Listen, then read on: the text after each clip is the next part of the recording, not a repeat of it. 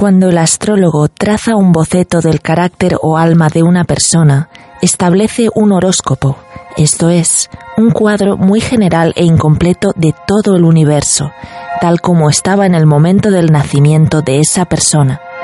Pero esto es, al mismo tiempo, una forma vívida de decir que tu alma, o mejor, tu yo esencial, es todo el cosmos, tal como está centrado alrededor del tiempo, lugar y actividad particulares.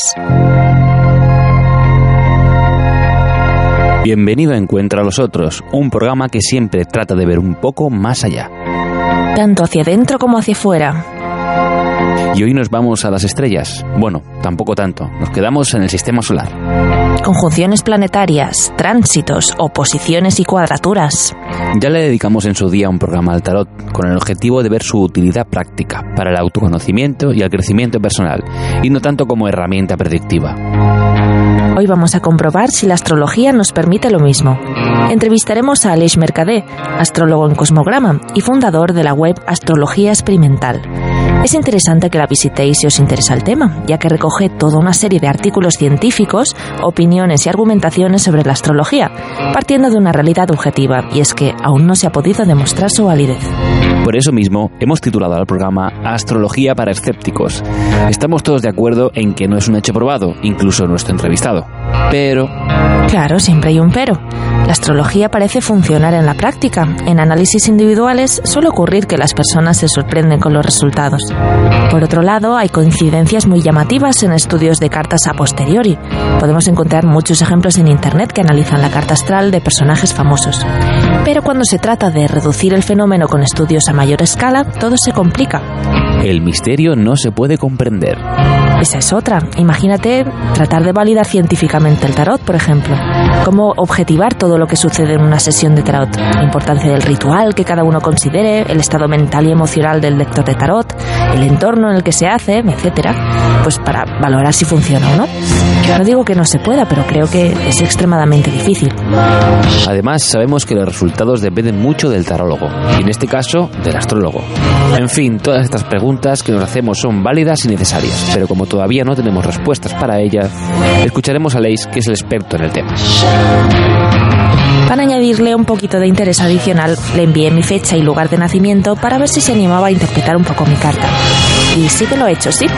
Lo escucharéis al final de la entrevista. A ver qué os parece y si estáis de acuerdo con lo que me dice. Acabaremos con el ansia de saber, hoy como única sección ya que es un poquito más larga de lo habitual, pero doblemente interesante si cabe. Víctor de Muitán leerá su propio libro, Mendigando en Barcelona, en el que relata cómo un potente acto psicomágico cambió su realidad. Todo un acto de valentía. Seguro que os inspira. Adelante con la entrevista.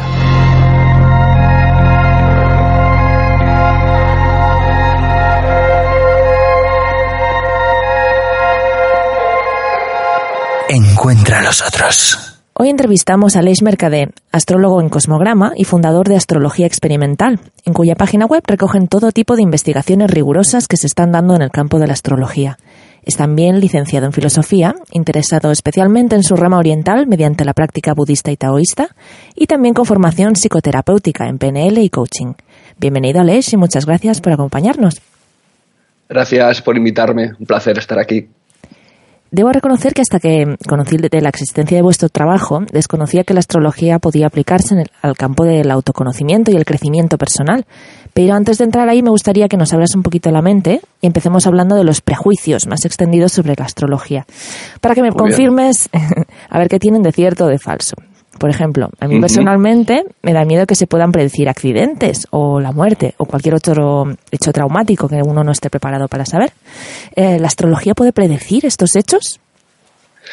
Bueno, aunque nosotros en Cosmograma estamos especializados, sin lugar a dudas, en astrología psicológica, en astrología más orientada pues, al autoconocimiento y, y orientada al desarrollo personal, hay una astrología que es la astrología más tradicional, que quizás es la que, la que más ha trascendido y es la que más conocemos o queremos conocer, que es una astrología más predictiva, que supone que puede eh, predecir, por ejemplo, un accidente de, automóvil.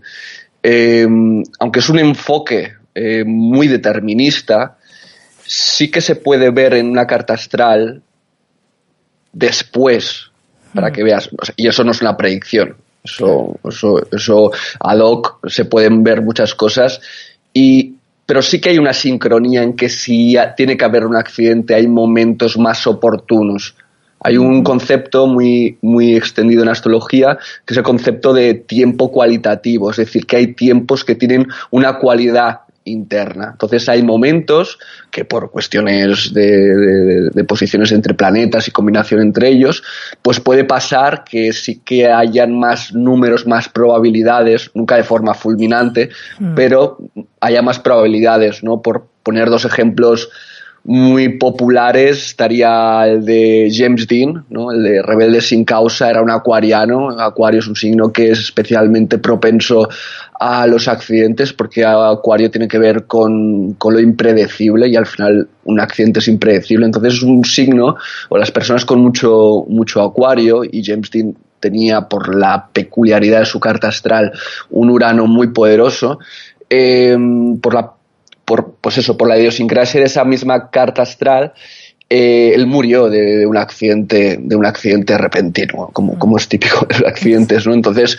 si viéramos qué estaba pasando en el cielo en ese momento, veríamos que, y, perdonad que hable ahora en, chino, ¿no? hablando en, otro idioma, ¿no? En astrológico, pero en ese momento ah, hubo una, un tránsito de, de, Urano, justamente de su planeta principal, sobre su planeta Marte, que tiene, Marte tiene que ver con la agresividad y la violencia, ¿no? Y digamos que dos arquetipos se combinaron en ese momento, lo cual pasa cada, cada mucho, y se combinó el arquetipo de lo imprevisible con el planeta planeta de lo agresivo. Algo parecido le pasó, no me quiero enrollar con esto, Frida Kahlo. Frida Kahlo también se la conoce a esta artista mexicana como, como alguien que tuvo un accidente terrible en un tranvía y ese día también había unas configuraciones que no hace falta entrar ahora en lo técnico, en la que también todo hay que decirlo, Marte y Urano, esa combinación también se dio en ese momento. Esto no significa que si tenemos un tránsito, se llama, de,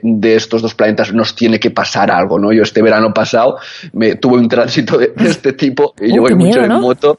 Sí, sí, yo, yo, yo, iba bastante, bastante acojonado, todo hay que decirlo. Entonces fui con prudencia, tuve algún sustillo, mm, pero, pero bueno, no, no pasó nada, ¿no? O sea, hay, hay un dicho que dice que los astros inclinan pero no determinan. Entonces, quedémonos al menos con esa idea de que sí que existe un tipo de astrología más predictiva que predice probabilidades, y, pero no, no de forma determinista.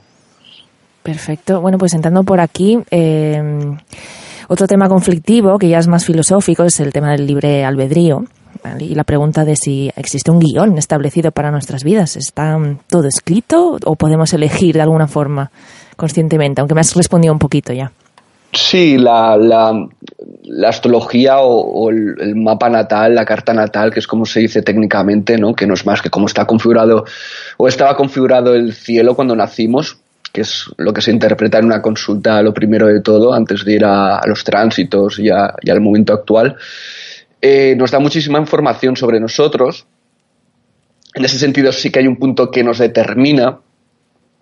Pero nosotros somos más que la carta natal, somos también la genética. La misma carta natal la pueden tener personas con genéticas diferentes, que hayan nacido en entornos socioculturales muy diferentes, que hayan tenido pues sucesos, ¿no? experiencias, que se hayan cruzado con personas diferentes y todo eso configura y determina quiénes somos. Es decir, a la pregunta si hay libre albedrío, yo pienso que no lo hay, o sea, yo creo que estamos determinados, pero primero no solamente por la carta astral, sino por muchísimas otras cosas. Y al final, que bueno, que hay, hay, hay, por ejemplo, filósofos como Daniel Dennett, que tiene un libro muy recomendable para los que nos interesan este tipo de cuestiones más filosóficas, que se llama La evolución de la libertad, y es un libro que, que explora desde un punto de vista filosófico y muy científico si hay libertad o no. Él parece concluir que sí que hay libertad, a mí me parece que justamente está demostrando lo contrario.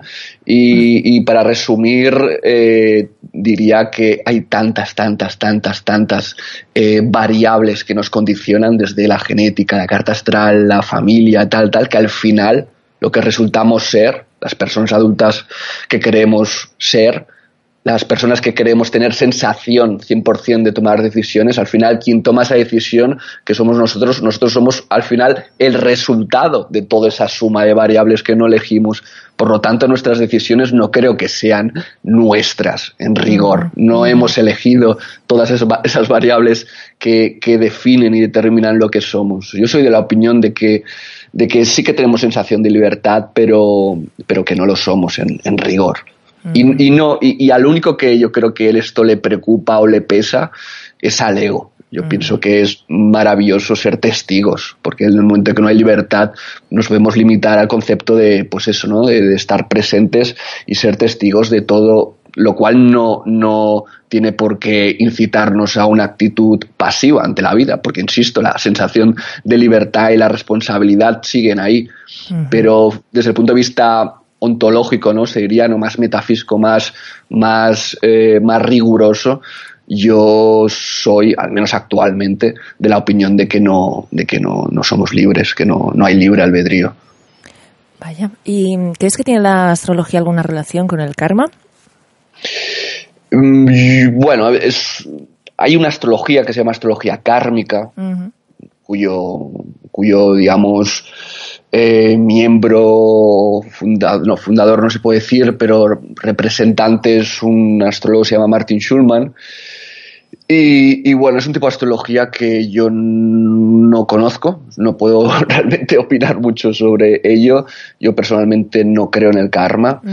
Eh, al menos no creo en el karma que podemos eh, heredar de un, de un yo pasado, ¿no? de, una, de una alma que va sobreviviendo vida tras vida. Yo soy más de la opinión, quizá me enfoco más en una filosofía más advaita, en la que hay una única alma universal a la que regresamos después de nuestro, bueno, de, fallecer, ¿no? Físicamente.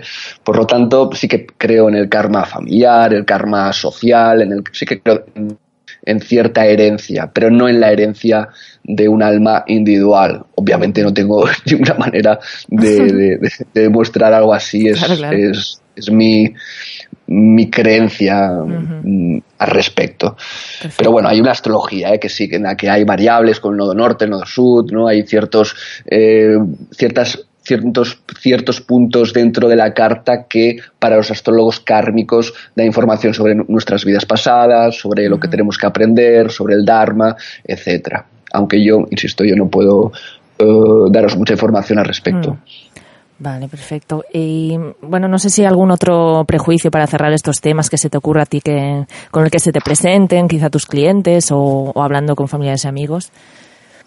Sí, que rebatir. una hay, bueno siempre hay no hay un hay un manifiesto firmado por pues, por cerca de 200 científicos muy reputados entre ellos premios Nobel incluso que firman un manifiesto en contra de la astrología y, bueno no aportan ahí una serie de argumentos una serie de, de críticas y, bueno, enseguida yo creo que se puede ver lo desinformada que está la gente, además firmar y estar en contra de algo con argumentos tan pobres y firmar, además reivindicando que hay premios Nobel ahí, al final es una actitud poco científica, es una actitud falaz, de hecho se llama la falacia hominem, cuando quieres poner el peso de tu argumentación en quien lo dice y, bueno, ¿no? estamos constantemente los astrólogos teniendo que, teniendo que, rebatir prejuicios de todo tipo, como, estabas diciendo.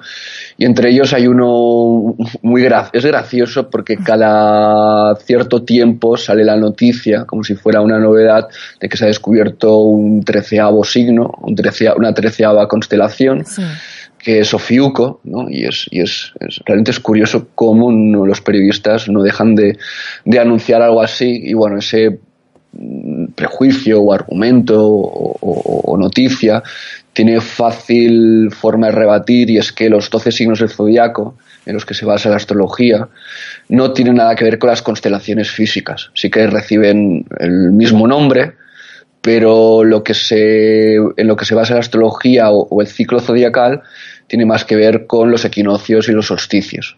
lo cual marca cuatro puntos cardinales y, esa circunferencia o ese, ese, ciclo se divide en 12, en 12, bueno, en 12 espacios, 12 sectores de 30 grados y todo a contar a partir de lo que se llama astronómicamente el punto gamas, que es cuando empieza la primavera aquí en el hemisferio norte. Lo que quiero decir es que los 12 signos tienen que ver con las estaciones, pero no tiene nada que ver con las constelaciones físicas. Por lo tanto, en el momento que se quiere rebatir la astrología hablando de constelaciones, ha habido muy poco interés, muy poco interés, lo cual también es una actitud mm, muy criticable por parte de los propios críticos y escépticos o presuntos escépticos, porque son un ser escéptico, pero que es muy criticable haber eh, criticado algo sin conocerlo.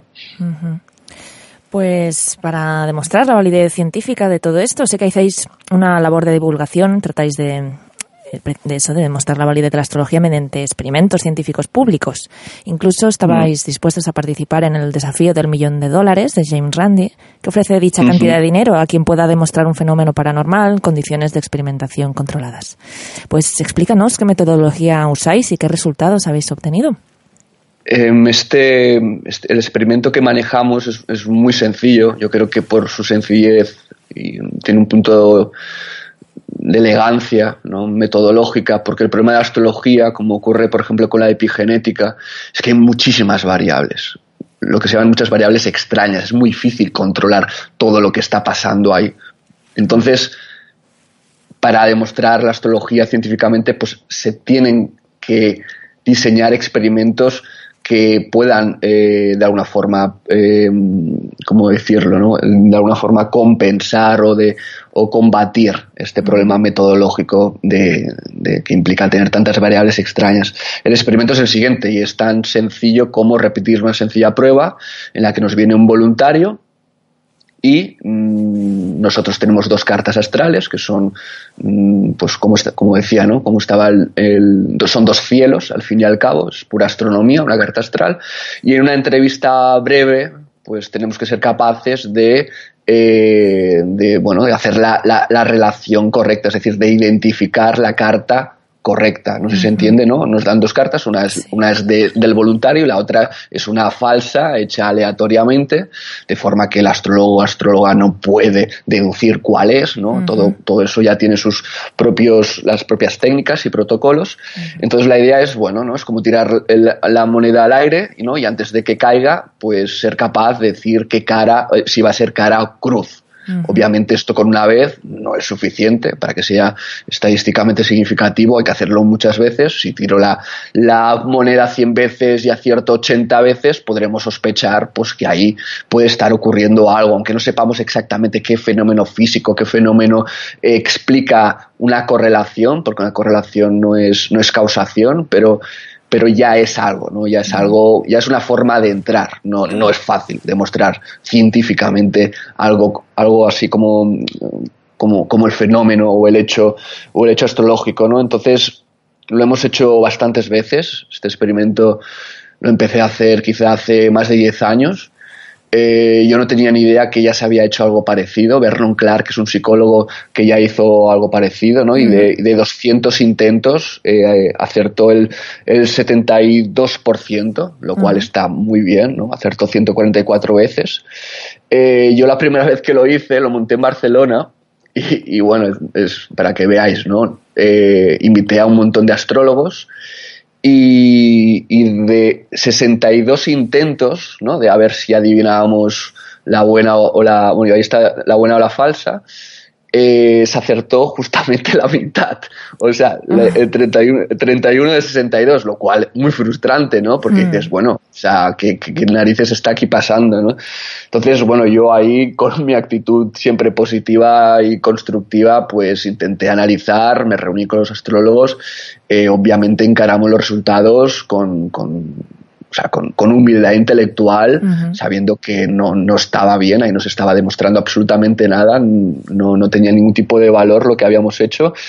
Y, nada, ¿no? Mejoramos el experimento, el diseño experimental ya lo empecé a, le empecé a implementar muchísimos más controles, empecé a elegir astrólogos más buenos, porque también había como invitado a todos mis colegas astrólogos que, con los que me había formado durante toda mi vida, entonces ahí ya hice un poco de criba, en el sentido, mm. me caches la mar, no todos los astrólogos se les va a dar bien esta, esta prueba, ¿no? A la siguiente prueba que hice, ya el 50 subió al 69, lo cual ya fue un incremento de casi un, 20%, eh, lo cual ya estaba muy bien.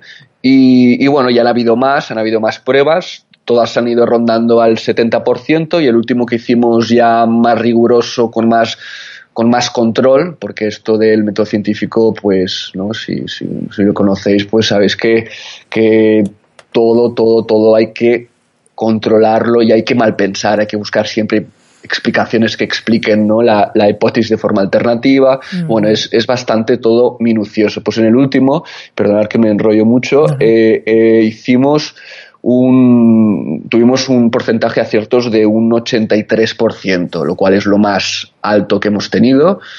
Eh, también éramos el equipo Cosmograma, que somos astrólogos profesionales. Hasta entonces todo lo que habíamos hecho yo con estos experimentos había tenido otros invitados, otros astrólogos, pero digamos, el núcleo duro eh, estuvimos ahora todo el equipo y bueno, la verdad es que hemos tenido un, número de aciertos elevadísimos, elevadísimo. De hecho, Andrés Zuzunaga, que es el fundador de Cosmograma, él también participó como astrólogo y él tuvo un 100% de aciertos, que fue el único que lo tuvo, lo cual fue, fue algo bastante, bastante asombroso. Eh, no nos confiamos, porque aunque sea mm, estadísticamente significativo lo que hemos hecho, todavía hay cosas que no hemos controlado del todo, ¿no? Queremos mm. controlar mucho mejor pues que el, bueno, pues que la gente no sepa lo que va. Esto esto nos ha nos ha faltado en el último, queremos también controlar eh, bueno, como, pues que la, venga gente que no cree en astrología, que no se ha hecho nunca la carta astral. Bueno, esto se ha controlado ya, es decir, nosotros los resultados ya hemos, los hemos computado de manera que, sabemos quiénes saben astrología, quiénes no, quiénes han recibido una carta astral, quiénes, o sea, todo esto está analizado. De todas maneras, el próximo experimento que vamos a hacer, pues ya será muchísimo más serio, ya estará, seguramente, esa es la intención, eh, mediado por otra institución que no seamos nosotros. Igualmente el último que lo hicimos, la, la, organización ya se encargó de hacerlo un biotecnólogo y un psicólogo, ¿no? Alguien, alguien independiente, porque obviamente si lo hacemos nosotros, pues no, no, tiene una validez. Pero bueno, que tenemos, pues vamos, vamos bastante bien. Yo estoy bastante contento y feliz con lo que, con lo que está saliendo y, y ya veremos, ya veremos. Perfecto, pues interesante. Se nota que tenéis una actitud genuina de querer demostrar que esto es válido, nos gusta mucho. Eh, pues pasamos, si quieres, a, a, la astrología en el campo de la personalidad, que es lo que en definitiva nos interesa.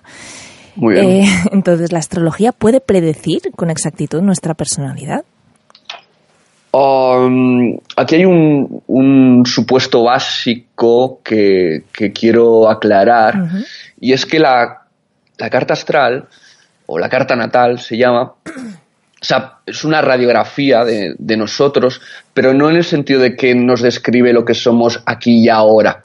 Es decir, esto es muy importante porque han habido investigaciones muy interesantes en las que, por ejemplo, se han cogido a, ¿no? a, a 3.000 deportistas de élite o a 3.000 militares o a 3.000 ejecutivos o a 3.000 pintores, da igual, se han cogido muestras muy grandes y, bueno, y se han encontrado pues ciertas correlaciones con ciertos planetas que ya tradicionalmente ya se esperaba que tenían que salir de forma relevante, pero, pero, pero, hay un, un, un criterio, un principio que es el principio de eminencia, que lo que viene a decir es que cuanto más eminente es la persona, o sea, cuanto más excelente es, cuanto más juega en primera división en su ámbito, sea el que sea, más funciona la astrología o más fácil es de contrastar.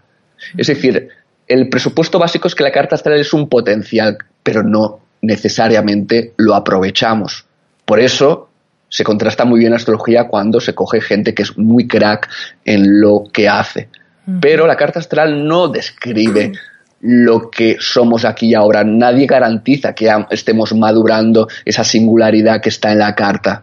porque puede ser que nos sintamos reprimidos por la familia, por la cultura, o sea, hay muchas variables que por la educación, hay muchas variables por la televisión, por, o por los videojuegos, los amigos, o sea, hay muchas variables que hacen que pueda ser difícil conectar con lo que somos. ¿no? Hmm. Porque esto es un poco como el, cuento del, del, patito feo. ¿no? O sea, si todos los que nos rodean son patos y somos un cisne en el fondo, quizá crecemos creyendo que somos que somos un pues es un pato no bueno, patito feo además como, como, como, que nos vamos, a, nos vamos a sentir malos patos y en realidad vamos a ser otra cosa. A lo que voy es que hay personas que son cisnes y se encabezonan con ser patos, ¿no? O se podría utilizar otro tipo de metáforas, ¿no? Todos queremos ser rosas, todos queremos ser helechos, todos queremos ser robles, pero nadie quiere ser cactus, pero hay personas que son cactus, ¿no? Entonces, la, carta astral, por lo tanto, para sintetizar, es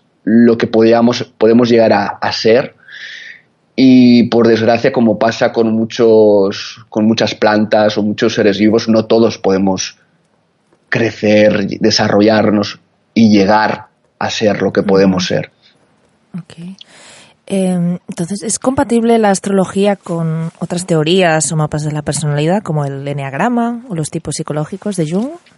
Uh, yo de enneagrama no tengo ni idea, no tengo ni idea, ya tengo suficiente con la complejidad de, de la astrología que a ver, que la astrología es muy interdisciplinar y te obliga a aprender de todo. O sea, en ese sentido es muy compatible con muchísimos modelos de personalidad. O sea que el, el enneagrama en concreto, sinceramente, no, no he entrado. No sé por qué razón, pero no he entrado. Sé que Andrés Zuzunaga eh, hace muchos años, eh, justamente aplicando análisis computacional, análisis eh, estadístico, pues supo correlacionar uno con el otro, ¿no? El mapa, la carta astral con, con el enneagrama, pero más allá de esto, con el enneagrama no te puedo decir. Con los tipos psicológicos de Jung sí que te puedo decir más porque dentro de la comunidad astrológica, sobre todo para los astrólogos más modernos, si se puede decir, eh, Jung es muy popular, Jung es muy querido. Jung estableció y desarrolló eh, una forma de entender el arquetipo y el símbolo que, ha permitido, a mi parecer, eh, ha permitido madurar la, astrología y entenderla en un nuevo marco teórico. No solamente Jung, ¿no? Pero bueno, hay muchos astrólogos que rechazan todo lo moderno, simbólico y arquetipal, porque están todavía en el paradigma de que todo 100% está determinado y solo viendo la carta astral ya lo saben absolutamente todo. Pero fuera de ese reduccionismo que, que yo concretamente rechazo, eh, Jung, para los modernos astrólogos modernos está pues eso muy muy reconocido y sí que hay algunos trabajos en los que se correlacionan los cuatro elementos no el fuego el aire eh, la tierra y el, y el, aire creo creo eh, fuego tierra eh, aire, y agua Sí, no, no, sé si había, había dejado uno. Entonces sí que hay ese tipo de correlaciones, ¿no? Donde la combinación, por ejemplo, entre aire y tierra, aire que es más lógico y tierra que es más pues más concreto, pues da un pensamiento más empírico, luego el intuitivo pues más combinación de aire y fuego, el pensamiento más sentimental pues es más de agua y de fuego y luego uno, uno más sensorial sería más la relación entre tierra y agua. Sí que hay ciertas, ciertos trabajos al respecto y tampoco no, no los conozco muy profundamente, pero sí que, sí que hay este tipo de correlaciones. Qué interesante. Em, bueno, suele decirse que em, parte de nuestra personalidad se origina a partir de hechos más o menos traumáticos que nos han sucedido en diferentes etapas de nuestro desarrollo, sobre todo de los cero a los siete años. Y bueno, para mí tiene mucho sentido, pero claro, es como casi incompatible con lo que dice la astrología, que puede predecir ya, bueno, según lo que nos has dicho, pero la personalidad antes de que suceda nada en la vida de la persona. No sé si tienes tú alguna teoría o explicación personal para esto. O sea, sí, sí, el, o sea, la carta te puede decir si es fácil que puedas tener un trauma. O sea, no, insisto, no de forma fulminante, pero es hay cartas en las que no, yo, no, porque yo normalmente en consulta mm, soy consciente que la carta astral es un mapa, o sea, mm. no es el territorio, no es la realidad, entonces lo utilizo pues para explorar. Es decir, pues hago preguntas, es decir, no voy con el, con este rollo astrólogo eh, sábelo todo, que tengo una ciencia divina, la controla y estoy endiosado. No, no, es una, es una herramienta, una, un mapa y, y bueno, y entonces hay, hay, cartas donde hay ciertas eh, configuraciones en las que realmente es generalmente es, pues manejó la hipótesis muy probable que esa persona pues haya tenido algún tipo de, pues, de trauma o de tipo de suceso concreto, ¿no? Hay muchos tipos de sucesos que pueden pasar. Y, bueno, entonces, y, y, sorprende que en algunas posiciones los planetas es fácil que esto lo vivamos como, como entre comillas por destino, ¿no? que lo vivamos como en, la infancia, un, tipo de, suceso que, bueno, tampoco no quiero entrar aquí porque no, no se trata de, de suscitar ningún tipo de preocupación o, mm. terror. Y, y, pero bueno, puede pasar, puede, puede, puede estar en cierta manera escrito o definido que, que esto pueda pasar. Pues entonces la astrología mm, puede predecir también el crecimiento personal. Mm, es decir, nuestra mm. evolución forma parte del guion cósmico. Hay una tendencia. bueno, hay, hay, cartas más fáciles, hay cartas que parece más fácil desarrollarlas y por lo tanto eh, aprovechar el potencial, pero a tu pregunta decir que no que no se puede ver el nivel evolutivo. Es decir, yo, yo normalmente pienso mucho en que cuando tengo una carta delante voy a tener que calibrar cómo lleva esa persona la carta a día de hoy. Porque yo ignoro si esa persona ha tenido las condiciones favorables para poder aprovechar esa carta. ¿no? Hay cartas que para, para unos entornos es ideal y la misma carta es nefasta para otros entornos. Y como yo de entrada, pues esto no lo puedo saber porque hay más variables más allá de lo astrológico, pues, pues bueno, no, no, no, no, no te puedo decir, pero mm. lo que sí que te puedo decir es que no, no está, la carta no está, vamos a llamarlo el nivel de conciencia o el nivel evolutivo. Es, como, es como si la carta te dijera tu genética astral, como si dijeras, no, tú eres un roble pero no te dice que has nacido en un entorno favorable para, para, ser, para ser un buen roble, un roble ahí maduro y majestuoso. Lo que también, y eso es una parte muy práctica, yo, que es de las cosas que a mí más me han enamorado de la astrología, es que si yo sé que tú eres un roble, te puedo dar consejos de qué tipo de entornos, qué tipo de ocupaciones y actividades te van a permitir pues crecer y ser un roble. ¿no? O sea, hay una parte de desarrollo como constructivo, es decir, hey, no, no te preocupes, si ves que no estás del todo feliz o que no encuentras, eh, vamos a llamar, tu camino, lo que tienes que hacer o lo que te va a hacer sentir feliz o, lo que sea, no te preocupes que la carta tiene ese punto constructivo de decir, pues mira, pues intenta, pues yo qué sé, intenta buscar un tipo de trabajo tengas contacto con los niños o tengas un tipo de trabajo o, no, o vete a vivir a extranjero o aprende no sé qué. Es decir, hay, hay ese punto para conectar nuestras vidas con algo más auténtico, genuino y, una palabra que me gusta mucho utilizar, singularidad, modelos generales de que todos tenemos que ser súper guapetones, súper fashion, súper con nuestra familia estándar, con nuestro trabajo tal de tal sueldo. No, no, no. Aquí lo que importa no es los, los recetarios generales de lo que se supone que eh, hace feliz, sino la carta, y perdonad el punto sensacionalista, nuestro modelo de felicidad, nuestra organización personal. Es algo mucho más concreto. O sea, por eso es una herramienta, yo creo, de autoconocimiento eh, muy, muy, muy, muy potente. Pues genial. Eh, tengo entendido que una de las aplicaciones de la astrología es encontrar el propósito vital. Entonces, eh, con esto que decías del roble y tal, todos tenemos una misión en el mundo que supuestamente debemos realizar. Sí, sí. Lo que pasa es que esto es como un poco el mito de la, de la media naranja, ¿no? Nos mete en la cabeza que mm. parece que solo puede haber una, persona que sea compatible con nosotros. Mm.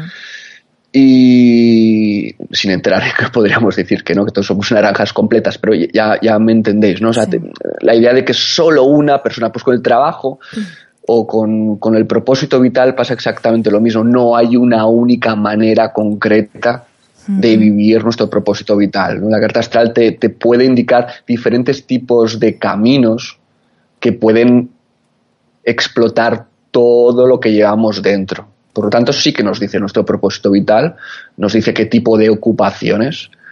Eh, por ejemplo, las personas que tienen un, Marte muy fuerte, y habría que entrar en temas técnicos para saber qué significa tener un Marte muy fuerte, pues tiene que ver con, tienen que ver con personas que se van a sentir realizados si están en entornos o tienen ocupaciones que implican espíritu competitivo, que implica asumir riesgos, que implican objetivos a corto plazo, que implica ser resolutivo, ir al grano. Como que, y ahí está ese punto inevitable de flexibilidad que tiene típicamente el lenguaje eh, simbólico o arquetipal, ¿no? que es el que manejamos. ¿no? Pues puede ser un deportista, ¿no? asume riesgos, va al grano, ¿no? tiene, tiene que ver con, con, con, descargar energía, con adrenalina, con testosterona. ¿no? Pues está el deportista, un militar también podría satisfacer o sea, ser militar podría satisfacer a alguien que tiene un Marte fuerte, igual que el deportista. Ser un ejecutivo, los ejecutivos también suelen tener este tipo de perfil psicológico.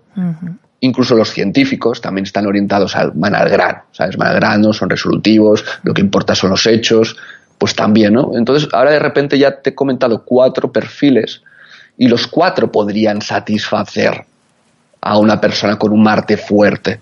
Es decir, simplemente quiero matizar eh, un poco la, la, fantasía de que solo un tipo de lugar tenemos reservado en el mundo. Yo creo que es una buena noticia ver que hay más de un lugar que puede sacar lo mejor de nosotros. Y la carta astral pues nos da muchísima información eh, acerca de, de, ello, ¿no? acerca de, de nuestro propósito. Pues eh, hablando antes de Media Naranja, otra aplicación muy interesante que estáis desarrollando está dedicada al estudio de las relaciones de pareja. Así que explícanos, por favor, en qué consiste. Bueno, este es un proyecto que está a punto de, dar a luz. Eh, se llama Cosmolove. Se puede, si entráis en cosmolove.com, eh, va a ser una aplicación de móvil que va a estar orientada a, la búsqueda de, pareja a través de la compatibilidad astrológica. Es una parte que, fascinante de la astrología que es ¿Y qué pasa si pones una carta astral al lado de otra? ¿no? Es decir, mm, qué puntos en común hay, qué puntos de tensión, qué puntos de, de, unión. Entonces, ahí se pueden, a través de algoritmos, que es lo que Andrés y un equipo especializado eh, ha desarrollado, eh, pues se puede definir cuán compatible es una persona con otra. Entonces se pueden cruzar. O sea, la idea de la aplicación es que, bueno, que, que, haya muchísimas personas ahí metidas y con un simple cálculo, con, tocando un simple botón, pues te pongan en contacto con personas eh, del sexo que te interese, sea, sea, cual, sea cual sea, y bueno, y te haga una compatibilidad pues a nivel de conexión emocional, de conexión mental, de conexión sexual, ¿no? digamos, eh, nos puede dar información acerca de eso, lo cual, lo cual es una especie, si me permitís decir, una especie de Tinder astrológico, ¿no? Eh, quizá más orientado a la pareja, en la que, en la que no creo que se se descarte también otro tipo de aproximaciones, no tan románticos, pero, pero bueno, está básicamente pues eso, orientado a buscar conexiones con otras personas que sean mm, profundas, que sean algo más que, algo superficial. Y esto estamos, bueno, estamos a punto de, sacarlo eh, y, bueno, yo creo que que va, va, a tener mucho éxito porque, porque creo que aborda un tipo de necesidad social en el que, que hace falta, que es el, arte, ¿no? De, de, saber elegir bien, lo cual a veces es un poco complicado. Pues sí, sí, yo también creo que, que lo vais a petar, sin duda. sí, sí, em, a ver. Pues, a ver, todo esto abre, claro, abre un campo fascinante si es algo que realmente funciona. Eh, no sé si te gustaría jugar un juego de imaginación y me digas, eh, pues, de utilizarse estas aplicaciones, de normalizarse, mm, de que consideremos la compatibilidad astrológica como, como algo habitual. ¿Cómo será nuestra forma de relacionarnos con los demás dentro de 10 o 20 años? Claro, estamos hablando de, pues, eh, para mi primer amor o para, con esta persona tengo hijos, no tengo hijos, estoy en una relación pasajera o duradera. bueno, es, es, bueno, como, como, se dice, no es muy difícil imaginar el mundo a, tantos años vista, el, digamos que en el ejercicio de imaginación que me propones, pues me, gustaría, no sé cuánto hay de visión o cuánto de, lo que me, me gustaría, pero parece que podría ayudar a tener relaciones más profundas, o sea, relaciones más basadas en la afinidad entre dos almas o dos psicologías, dos personas y no solamente entre dos químicas, algo más, algo más, más profundo. También presupongo que en un futuro en el que se utilice este tipo de aplicaciones y el conocimiento astrológico está más implementado, estaríamos hablando de que las personas que se relacionan amorosamente son personas que individualmente se conocen a sí mismas.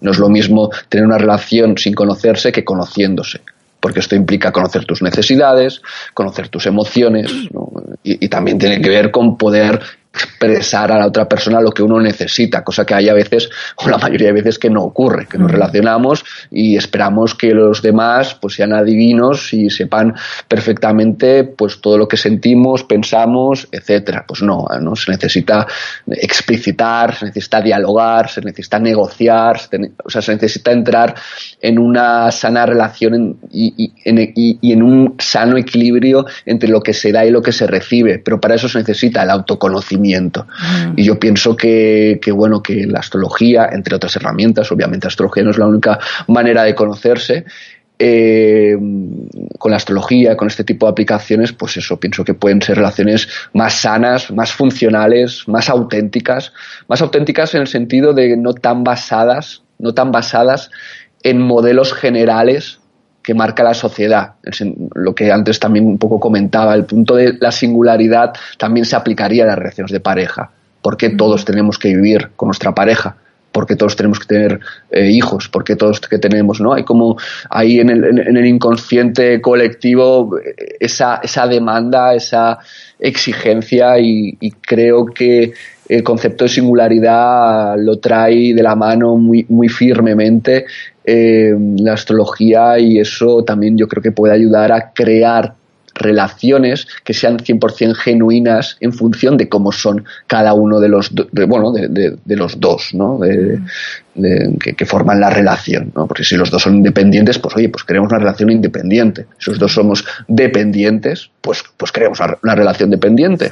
Pero no, no, nos basemos en la iner, en lo que por inercia deberíamos, deberíamos hacer. Yo creo, esa es, esa es mi fantasía de lo que podría ser, que ojalá, ojalá sea que en el futuro nos podamos beneficiar o lo hagan nuestros hijos o si no lo hemos podido nosotros eh, disfrutar de todo esto y, bueno, eso es lo que, lo que me imagino. Pues fantástico, interesante futuro. Em, pues bueno, no sé si tienes por ahí mi carta astral. Em, porque, bueno, quizá puede ser interesante, para mí la primera, por supuesto, pero también para nuestros oyentes que puedan tener una pequeñita muestra práctica de lo que es la, astrología en acción.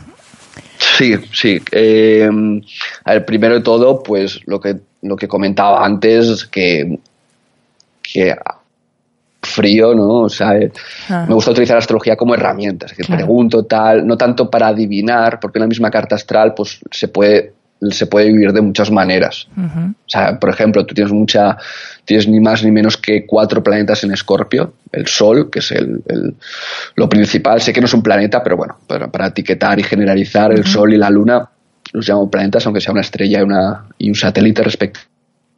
Pues tienes el Sol, la Luna, o sea que naciste en Luna Nueva, porque tenías el Sol y la Luna juntitos, que eso astronómicamente es Luna Nueva. Estaba Saturno también aparentemente juntitos y Mercurio cuatro planetas en Escorpio. ¿vale? También tienes mucha energía en, Sagitario, mucha energía que se llama uraniana o acuariana, un poco hablaba antes de James Dean, ¿no? que te da un punto más de, apertura a filosofías o cosmovisiones o metafísicas pues menos, menos, menos tradicionales. Urano es un planeta que lo tienes muy fuerte porque está con Júpiter, que es un planeta muy poderoso en tu caso, digo en tu caso porque no para todo el mundo es igual, eh, es como si la carta fuera un organigrama concreto, es una estructura concreta que tiene sentido, sobre todo, em, pues eso, en esa singularidad. Mm. Y, y, te decía que Urano es un planeta que lo tienen personas que han sido visionarios, que han sido revolucionarios, que se han abierto a lo imposible, que han apostado por lo que todavía no había cosechado suficientes pruebas. O sea, Urano es un poco la idea del mito de la caverna de Platón, ¿no?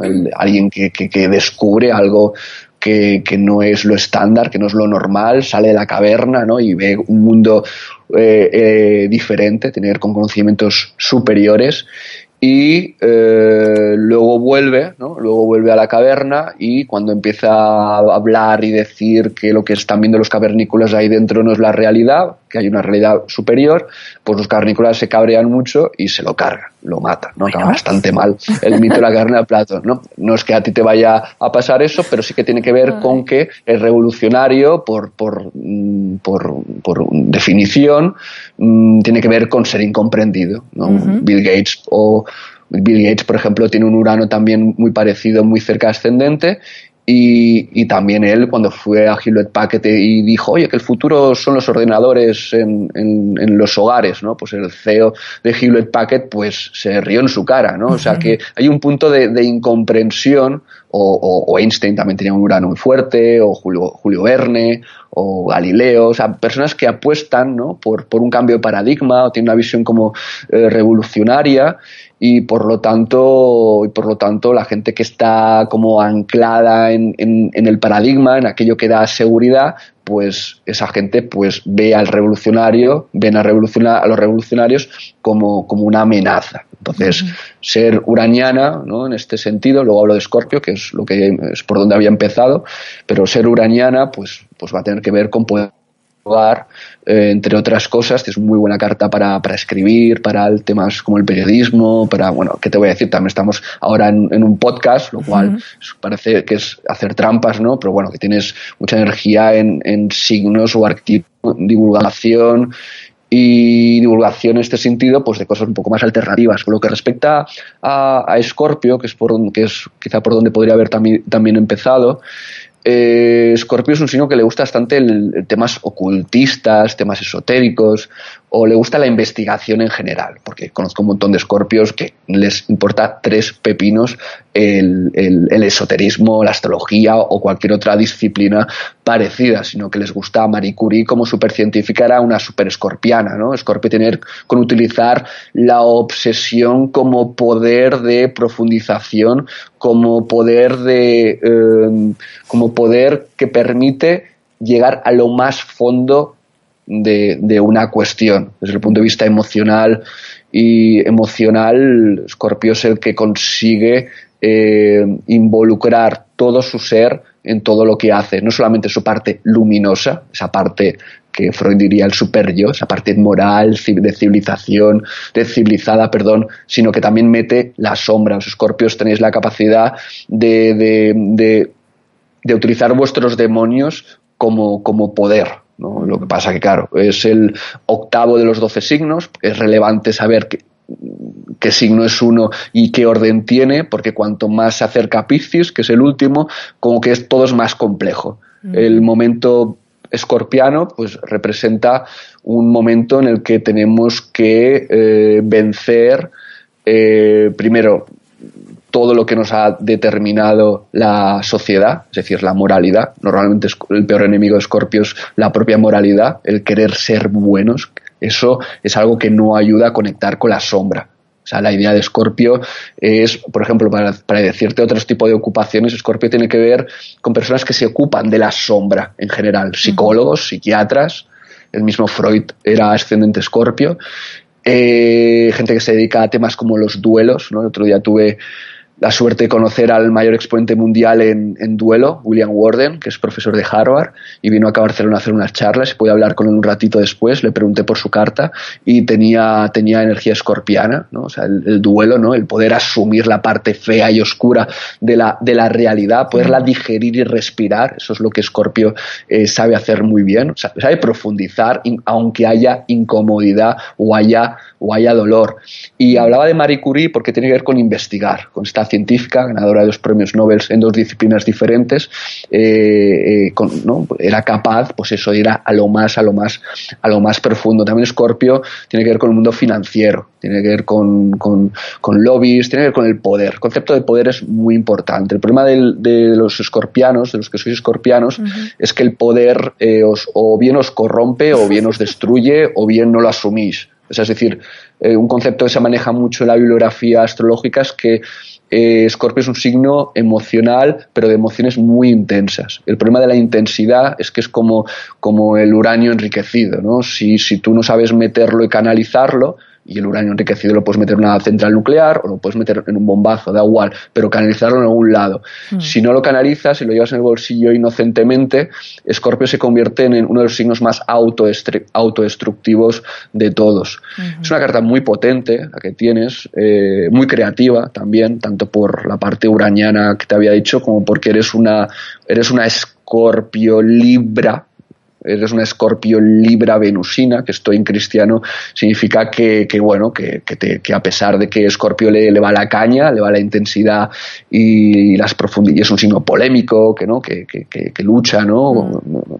es típico de policías que luchan pues en contra de la delincuencia, de abogados en contra pues eso, ¿no? de la corrupción, o sea, o de psicólogos, ¿no? en contra de, de pues, pues de, pues de, todos problemas emocionales que hay. A pesar de eso, tú tienes luego un, un, lado muy venusino que, como quería decir, pues tiene, Venus se ha correlacionado, por ejemplo, con pintores y músicos, en general con personas que están orientados a, al buen rollo, ¿no? a la mm. estética, a la belleza. O sea, y es interesante esa combinación porque puedes llevar al ámbito del arte o al ámbito de las relaciones humanas o al ámbito de lo, de lo, de lo apetecible porque eh, Venus y Libra son arquetipos que te van a dar un sentido de la estética para saber presentar algo de forma simpática, pues vas a poder llevar como temas como un poquillo más, más jodidos, ¿no? Todo hay que decirlo, o más intensos, más profundos, más, más de revolver las entrañas, pues los vas lo vas a poder eh, no hay un, por ejemplo, hay un músico que me gusta mucho que es Jeff Buckley, que es un super escorpiano y es un tipo de músico que, que no solamente canta de forma sublime, sino que, sino que se deja las entrañas cuando lo hace, o se dejaba, que por desgracia, por desgracia falleció. Entonces, bueno, la, la y, la última cosa, porque no sé si me estoy extendiendo, es que podría estar horas hablando. no, no, claro, claro, pero que no se nos aburran.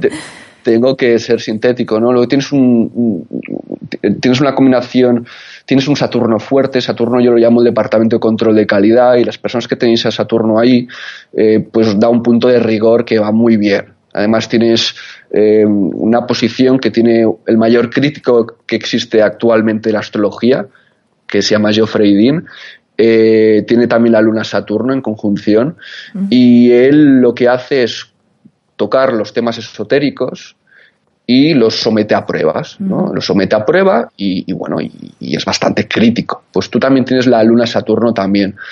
Y, bueno, y eso te puede permitir pues abordar temas escorpianos, esotéricos, ocultistas, profundos, etcétera, pero estando Saturno, que es como una especie de viejo cascarrabias interno que se encarga de no ser chapucero chapucera, sino que se, se, encargará de que no cualquier cosa valga, sino que hay ahí un punto, Saturno es un planeta que se ha correlacionado con científicos y médicos, con personas que tienen mucha responsabilidad a las espaldas y no pueden hacer cualquier cosa, por lo tanto el miedo y el ser precavidos lo llevan bastante como, como, como emoción que, pues eso, ¿no? que asegura el, el, el evitar ser una, un chapuzas, básicamente. A ver, podría hablar de muchas, muchísimas más cosas, pero cuando ayer vi tu carta, que me la, que me la, que es cuando la empecé a un poco a analizar, eh, esto es lo que he elegido como, como lo más relevante, ¿no? Pero bueno, podría hablar de, de, bastantes cosas.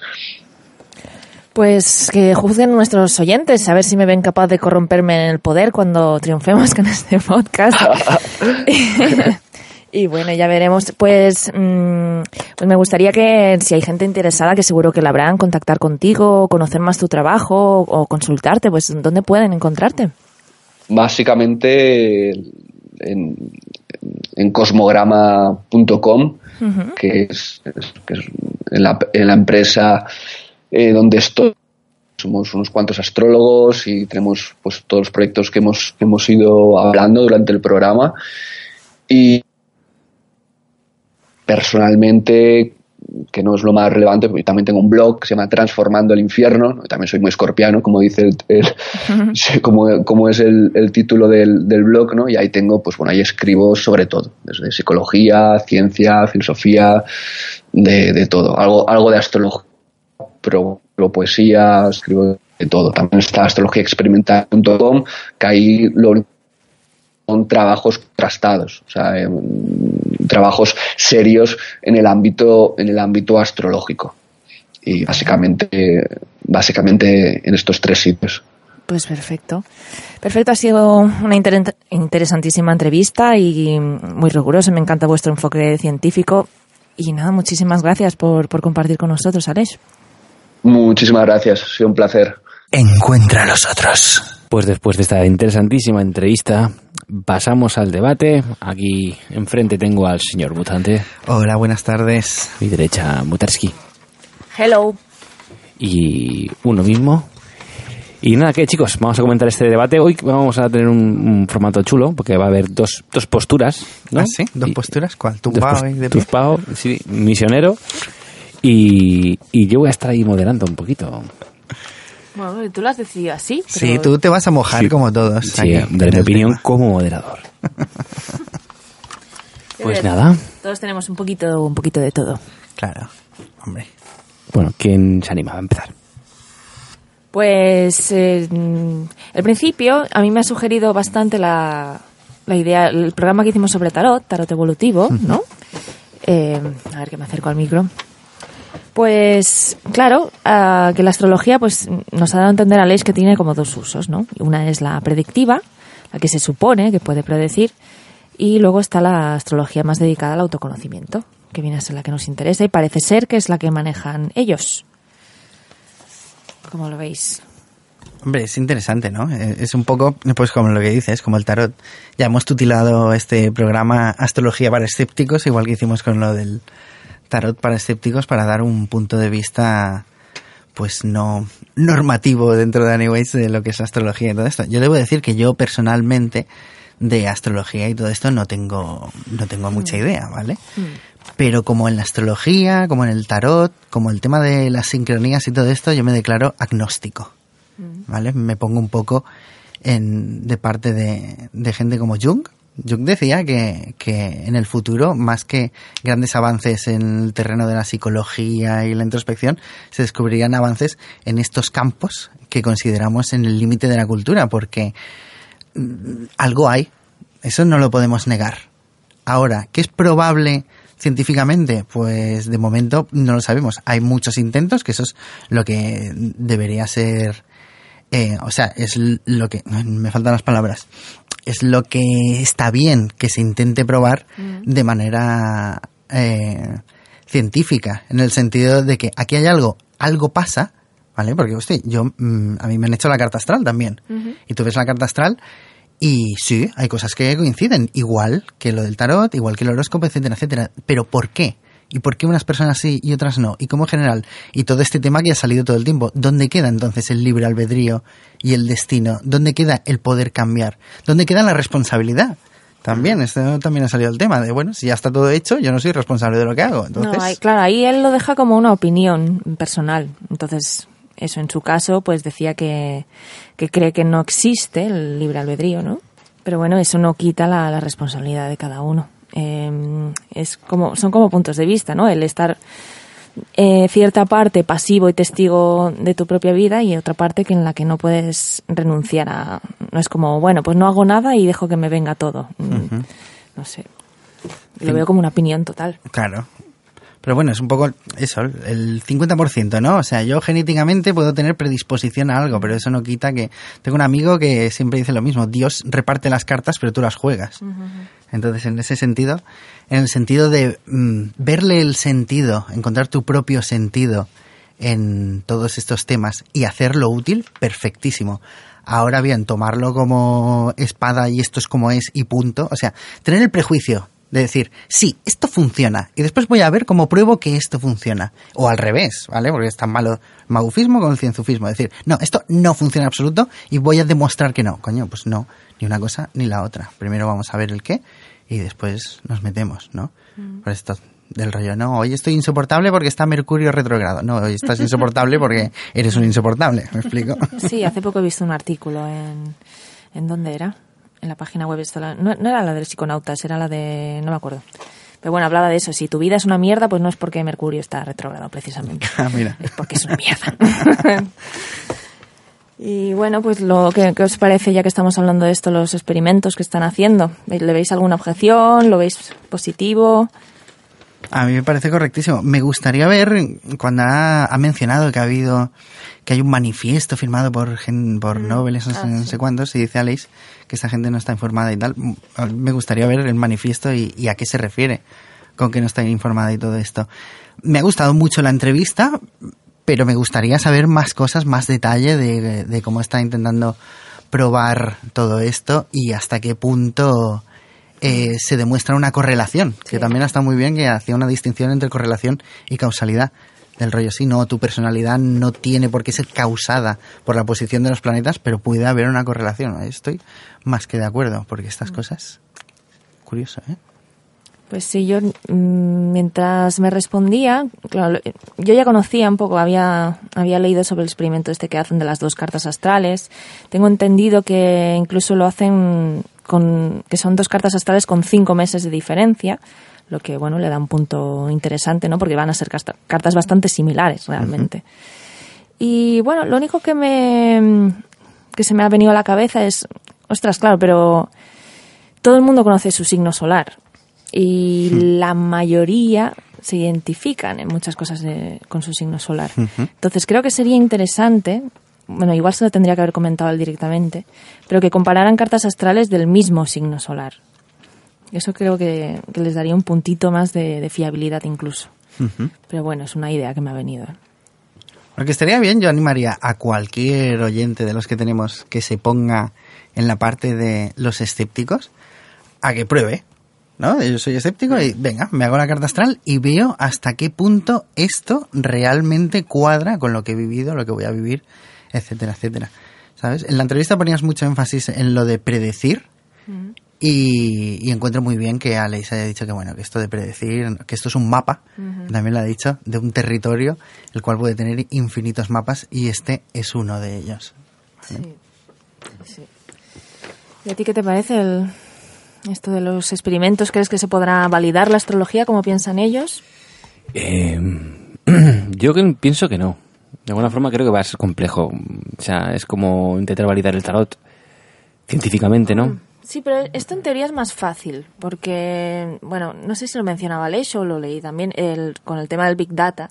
O sea, dentro de unos pocos años realmente se podrán, imagínate, pon- poner a analizar miles y miles y miles de cartas y se podrán analizar un solo aspecto, pues Marte con no sé qué, lo que decían del, del accidente de James Dean o el, el tránsito Urano-Marte, que no me acuerdo cómo lo decía, ¿no? Imagínate poder analizar miles de estos tránsitos y ver si en qué porcentaje ha habido un accidente, había algún... Bueno, sí, a lo mejor sí, eh, se podría aproximar. La estadística, yo Mm, siempre he creído mucho en la Ya. estadística y ahí tienes toda la razón, que a medida que avance y tengamos más disposición de, de datos, el Big Data, Mm. yo creo que se podrán encontrar correlaciones de muchísimas cosas que ahora mismo no tenemos ni idea que tenían una correlación y a partir de ahí empezar a investigar, ¿vale? Porque desde cuándo la, la humanidad mira las estrellas para decir cómo son las cosas, ¿vale? Los dioses representan arquetipos, ¿no? Y Marte es una cosa y Venus es otra, etcétera, etcétera. Por eso yo dudo ahí de lo metafórico, no sé si eso se va a poder medir. La metáfora. Ya, ya, yo, yo también tengo mis reservas, que, Claro, que siempre hay una medir. parte de, de algo que intentamos siempre Sí, meter en una cajita, ¿no? Y, Ya nos, ya nos cuesta medir la realidad, pues imagínate la Medir metáfora. no, pero que sea útil. Es que Sí. volvemos a lo de siempre, el, el sentido, Pero ya es útil, ¿no? La astrología. La astronomía para... Astrología. para- Qué lío.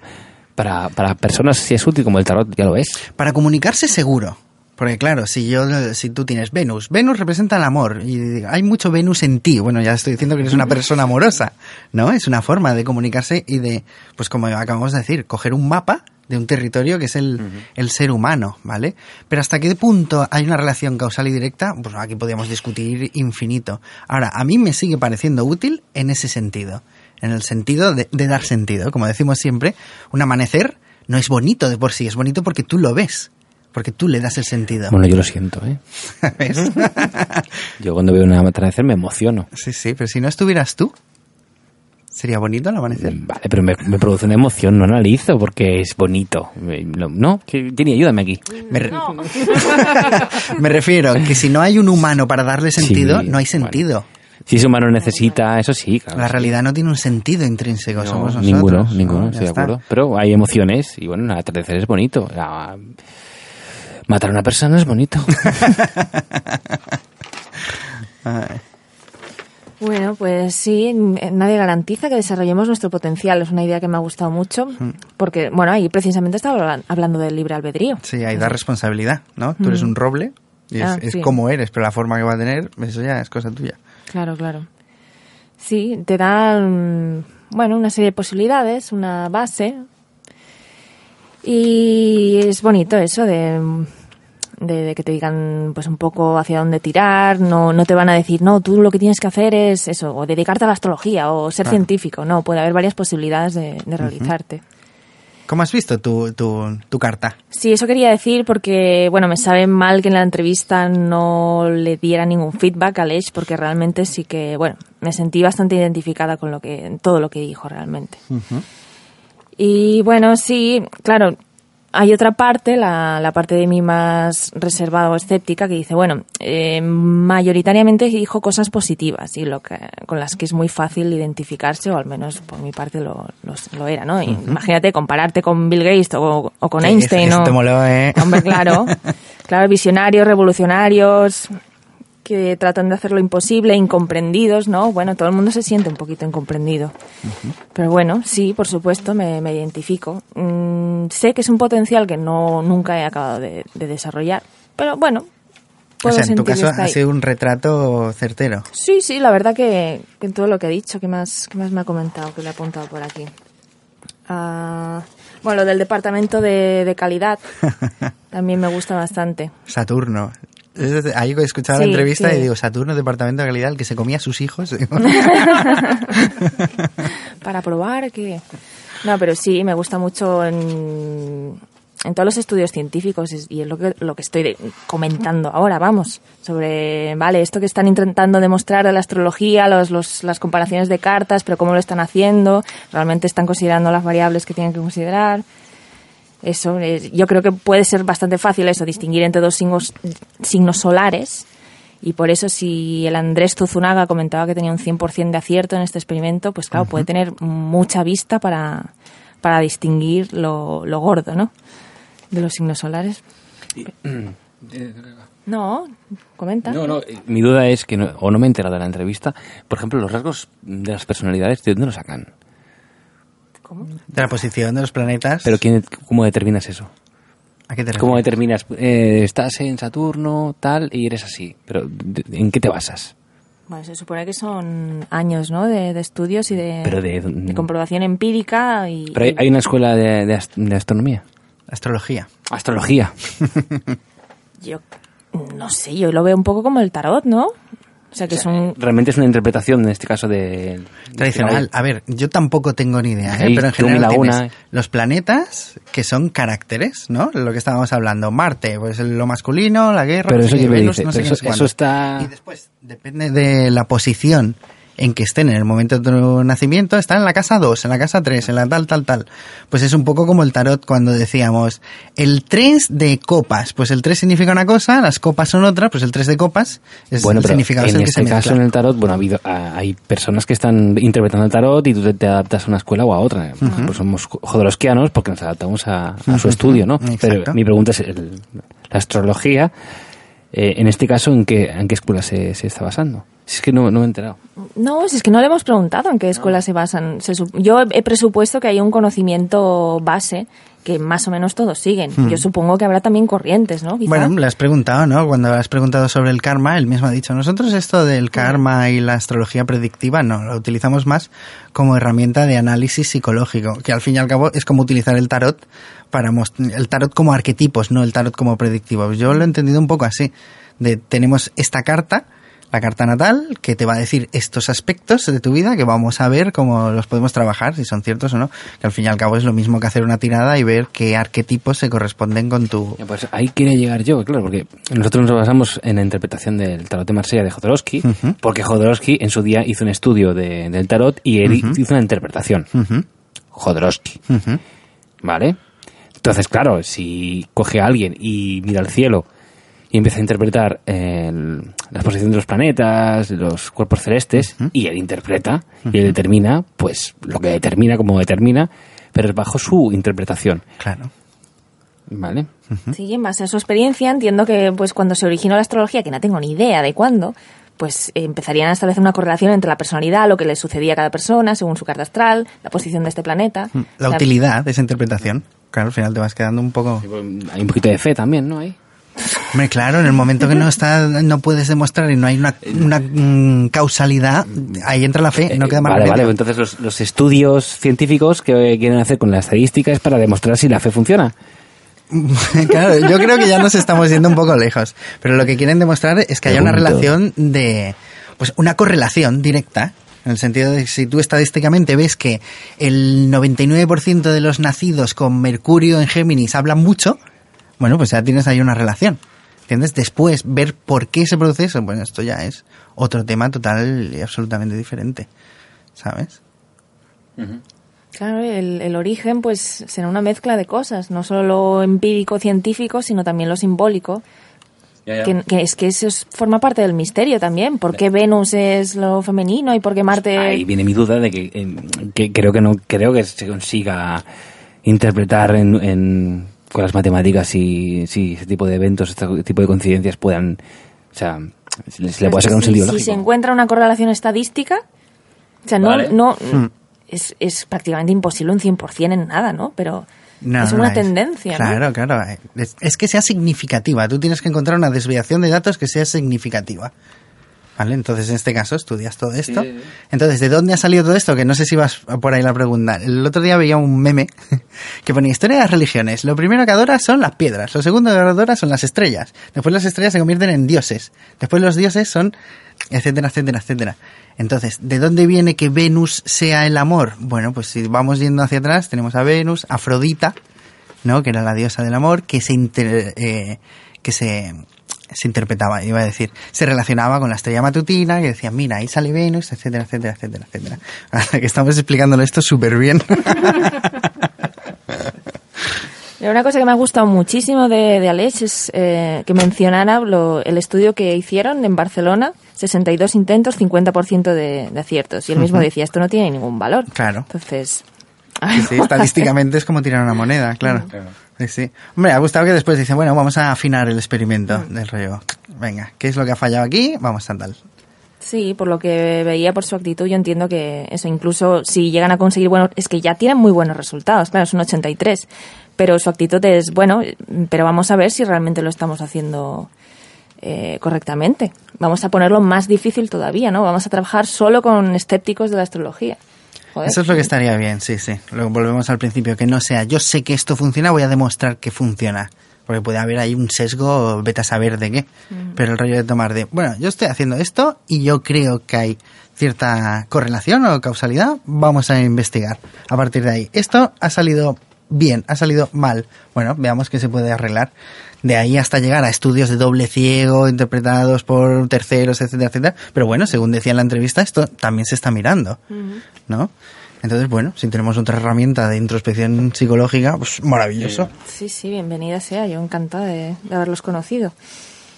Y bueno, no sé qué más comentar ahora. eh, como yo- ah, sí, bueno, no sé. Lo que decía que hay que calibrar cómo cuando te viene un, un consultante, ¿no? Dice que calibran cómo lleva la carta esta persona a día de hoy. Eh, no es que te vaya, vaya a saber el, exactamente en qué momento estás ahora de tu vida, para nada. Pero bueno, va en relación de lo que estábamos diciendo. Hay cartas que no están al nivel de conciencia. Esto no sé qué significa. No, eso no he entendido tampoco. ¿Vosotros qué creéis? De, ya que nos ha dado Ale su opinión sobre el libre albedrío o no, que esto básicamente es de lo que va, ¿no? Del rollo, ya estamos predeterminados. ¿Vosotros qué creéis? ¿Existe el libre albedrío? ¿Escogemos el qué? ¿Hay un destino? ¿No? Yo siempre pienso que son las dos cosas a la vez y, y que no se puede entender. A mí determinar que hay o no hay me parece muy grave.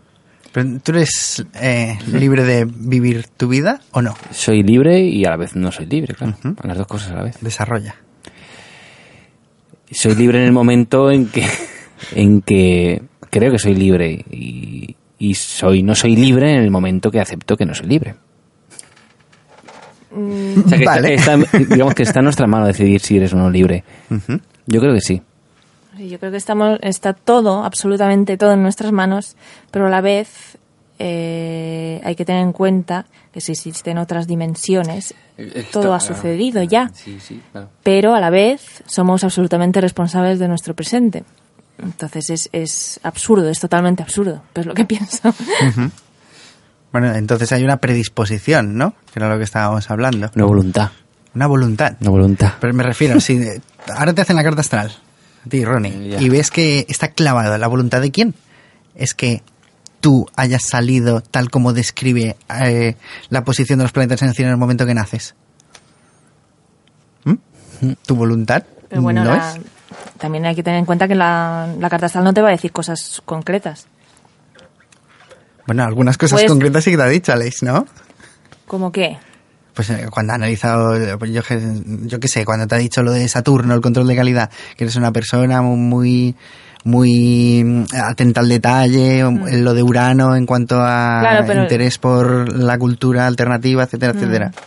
Sí, pero es una descripción general, ¿no? No habla de un momento concreto de, de mi vida, si me ha pasado algo, o he tenido una tendencia a Bueno, algo. ya, claro, sí. Del rollo del 4 de julio de 1982 te comerás un Mm. Sí, pato o a la más o menos, ni que sea un margen de unos meses. Aquí seguramente cambiaste de trabajo, por ejemplo, ¿no? Algo así. Bueno, pero esto sí lo ha mencionado, ¿no? Que como hay que hay eh, tiempos de tendencia Mm, en sí. el que, ¿no? Esto sí que lo había visto del rollo. Hay un tránsito, pues como lo que decíamos de Mercurio retrógrado. Mercurio está retrógrado, así que cuidado con las comunicaciones, ¿no? Entonces ahí entra ahí. ¿Dónde está el libro? Bueno, yo, yo es que lo veo un poco como el tarot. Eh, Es que, o sea, creo en la astrología ah, hasta el momento tarot, o sea, el momento de, de interpretación de los de, de las estrellas como, como espejo y como mensaje hacia ti mismo que te das tú mismo al leerte en ese momento el tarot, eh, la, eh, la astrología. O sea, yo cojo una carta tarot, me salen unas cartas y yo le doy el sentido, porque yo estoy eligiendo en mi cuarta dimensión en la, esas quinta, cartas, una, ¿no? sí, sí. Se supone que en la quinta ya las he elegido, ¿vale? Pero yo en las cuartas y tengo la experiencia vital de interpretar esas cartas que he elegido, que me encanta muchísimo el punto de vista que tiene Jodorowsky de eso, ¿no? Que tú de alguna forma has elegido esas cartas, ¿vale? Y tiene mucho sentido con, con tu- con tus eventos y, y- y las metáforas, que, o sea, el mensaje de esas cartas justamente coinciden con ese momento que estás viviendo de alguna forma o de otra. Hasta ahí creo en astrología, hasta nada más que hasta ahí. Porque... mm, mm, Ah, bueno, tiene sentido. Sí, pues eso, pues, claro, eh, eh, libre albedrío, hay, no, Sí. sí, es que claro, Es, la, es lo de la física cuántica, ¿no? De hasta que no miras, no. pues vivimos en no un hay. bucle, no sabemos qué ocurre después de la muerte, No sabe- es que no podemos saberlo, lo mismo esto es un pedo de, de MT, los alienígenas, Por ejemplo, sí, sí. lo mismo esto es un sueño, entonces determinar eso del libre albedrío, que existe o no existe, uf, pues a mí no... Pero claro, el punto de ese del tarot, de Claro, la interpretación, que no está podemos, muy bien. Que no podemos saberlo, eso Claro, es es que- segurísimo, ¿vale? Yo lo único que diría es sacaría el cartelito del warning, Claro. del rollo de... Está muy bien lo que ha dicho Aleix de convertirse en testigo de la propia vida. Pero de ahí a no tomar responsabilidad por los propios actos va un pasito. Y esto, yo al menos en la New Age lo ves mucho. En el sentido de, no, no, ya está, yo es que soy así. Y la gente que lo utiliza como una muleta. Y de, y, y de hecho, esa actitud, aparte de ser infantil, te, te priva la experiencia de la realidad, porque te estás deja- dejando en responsabilidad de otro tu experiencia vital. Los eventos te vienen porque te vienen, porque, bueno, porque te han dicho que te vienen así, pero tú no tomas decisiones, no, no, no formas parte del juego, y eso es vivir en una, en la celda. Claro. Bueno, aunque eso se supone que es lo que hacen los monjes budistas, anacoretas, que se retiran por ahí y viven de la limosna, se someten a la voluntad de lo que les suceda, ¿no? Pero claro, se han sometido voluntariamente a la voluntad. De forma activa a... Vale, vale, vale. Yo me quedo un poco con lo que has dicho tú, Ronnie, de como el tarot, de te ponen eso ahí, tú le das el sentido y después interpretas y ves cómo de útil realmente es esto y, hasta qué, punto, ¿no? Claro, en el mismo momento, a mí me pone una carta astral. Lo que me cuadra, bueno, pues ya me está dando a mí a conocer, porque yo estoy siendo el que dice, ah, esto me cuadra de mí. Y si no me cuadra, pues también me estoy conociendo, ¿no?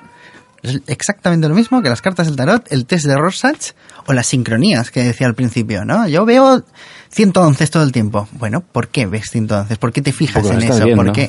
Claro, claro, pero eres tú el que le da sentido, eres tú el que dice, aquí hay un mensaje. ¿Vale? Todos los días cuando miro el reloj siempre lo miro a las 11 y 11, a las 22 22. ¿Por qué es esto? Y la gente se come el tarro. ¿No? Al final yo diría, bueno, pues hay una parte tuya, un, eh, perdón, inconsciente, inconsciente simbólico, en el cual ves un sentido. ¿Qué sentido tiene eso? Bueno, pues en el momento que te lo dice alguien de fuera, sea un sistema, sea una persona, sea un tal, eh, hay una toma de poder. Es como cuando te interpretan un sueño. Tú tienes tus símbolos y alguien te dice, no, soñar con un águila es que te va a tocar la lotería un martes. Bueno, ya te están diciendo el qué. Quizás si tú estás teniendo ese sueño regularmente o ves ese número regularmente o crees que hay un sentido en algo, es porque tú ves ese sentido. Ahora tendrás que interpretar cuál es el mensaje para ti y por qué tú estás viendo ese sentido. Yo ahí sí que compro. Muy bien. ¿Qué os ha parecido la aplicación del Cosmolove que van a sacar este año? Pues ya la veremos, ¿no? Cuando salga. Claro, cuando lo salga y si funciona, pues bueno, entonces de puta madre. Sí, me gustaría ver cuáles son los parámetros de compatibilidad. Porque muchas veces en el amor romántico la, la pareja es la media naranja, es aquel que es como tú. ¿No? Al paso más adelante es aquel que es complementario. Pero eso también es un poco irresponsable del rollo. Busco fuera lo que no tengo en mí, ¿no? Como no tengo autoestima, busco a quien me quiera. Y el tercer paso es la aceptación del otro. Pero claro, la aceptación del otro, pues el otro puede ser como le dé la gana. Entonces, ¿cómo son los parámetros que dicta la astrología para que una pareja funcione? Esto me gustaría saberlo. Yo me imagino que, bueno, Aleix no era un experto en el, en el enneagrama, pero Andrés Zuzunaga sí, sé que está trabajando también en la aplicación. Así que me imagino que también utilizarán estas herramientas de la personalidad para detectar compatibilidades. En el, en el enneagrama hay eneatipos que son más compatibles con unos o con otros. ya se dice también de los signos del zodiaco, ¿no? Pero bueno, sí, compatibilidad, afinidad, mm, supongo que irá, no de, de ser igual o sea, se supone que si eres muy diferente, eh, no te vas a llevar bien. Si eres muy igual, te vas a aburrir, ¿no? Probablemente, pues no vas a aprender nada. Pero sí que entiendo que hay caracteres pues que nos ayudan a, darnos una parte que no tenemos y viceversa, ¿no? Con lo del enneagrama sí que deberíamos dedicar un programa al enneagrama, ¿eh? Ahora me estoy sí, a mí me interesa mucho. Tenemos por ahí personas que pueden estar en el debate. Pero con lo del enneagrama sí que lo veo, porque claro, Sí, según tengo entendido, porque yo he empezado a leer de esto hace muy poquito, se dan unos hechos en la infancia que después determinan una estructura, un carácter, una forma de enfrentar la vida, un ego, ¿sí? Eh, ese ego, esas estrategias de defensa son las que te van a alejar de tu ser esencial, vamos a decirlo así, ¿vale? Ego, persona, ser. Entonces, claro, si te juntas con otra persona que alimenta tu ego, que alimenta tu estructura de defensa, pues te estás alejando. Pero si te encuentras con alguien que te ayuda a bajar de ahí, entonces mm, la cosa va mejor, ¿no? Pero claro, cuando te encuentras con una pareja que te hace ver tus estructuras de ego, ahí vienen los piques, ¿o no? Es curioso. No, no, que es verdad, que, tienes toda la razón de, joder, si depende qué parámetros busquen, si buscan un placer momentáneo o buscan una evolución de un camino bastante más largo. Exacto, sí, sí. Porque en ese sentido, entonces, ¿cuál sería la mejor pareja? Aquella con la que no te soportas, la que te hace reaccionar y la que te hace ver tus mecanismos egoicos. Hmm. Sí, claro, quizá no tanto, ¿no? Un punto medio entre, las dos cosas. Yo quería comentar también la, el misterio del enagrama. Porque, claro, el enagrama también aparece de, ¿no? Venía de la cultura asiática, hubo un personajillo, te quiero subiéndolo muy mal, ¿eh? Perdón, pero bueno, se hizo una clase, una, una clase secreta, ¿no? Unas clases secretas sobre enagramas, eh, y, bueno, y estaba Izacho, ¿no? Isacho. Ichazo. Ichazo. no sé si incorporarlo esto luego. Y, bueno, uno de sus alumnos, el Claudio Naranjo, ¿no? Pero todo venía de, de, la, de la cultura tradicional, de la mística, ¿no? Y es y de, de esto se ha hecho, bueno, una, una, una forma de hacer terapia con personas que está funcionando y que, eh, que no sé si llamarlo ciencia, pero bueno, eh, hay, hay un, gran equipo de psicólogos trabajando ahí detrás. Está el tema de los SATs y está funcionando. Y todo nace de De la cultura. de la Claro, de unos conocimientos que no son observación, bueno, que sí son observación directa, que no son intelectual. ¿no? Pero eso es lo que hablamos siempre, de bueno, hay unos conocimientos por aquí se van absorbiendo y a medida que la humanidad va avanzando, los va refinando y los va convirtiendo en, en, en algo estudiable, vamos a llamarlo así.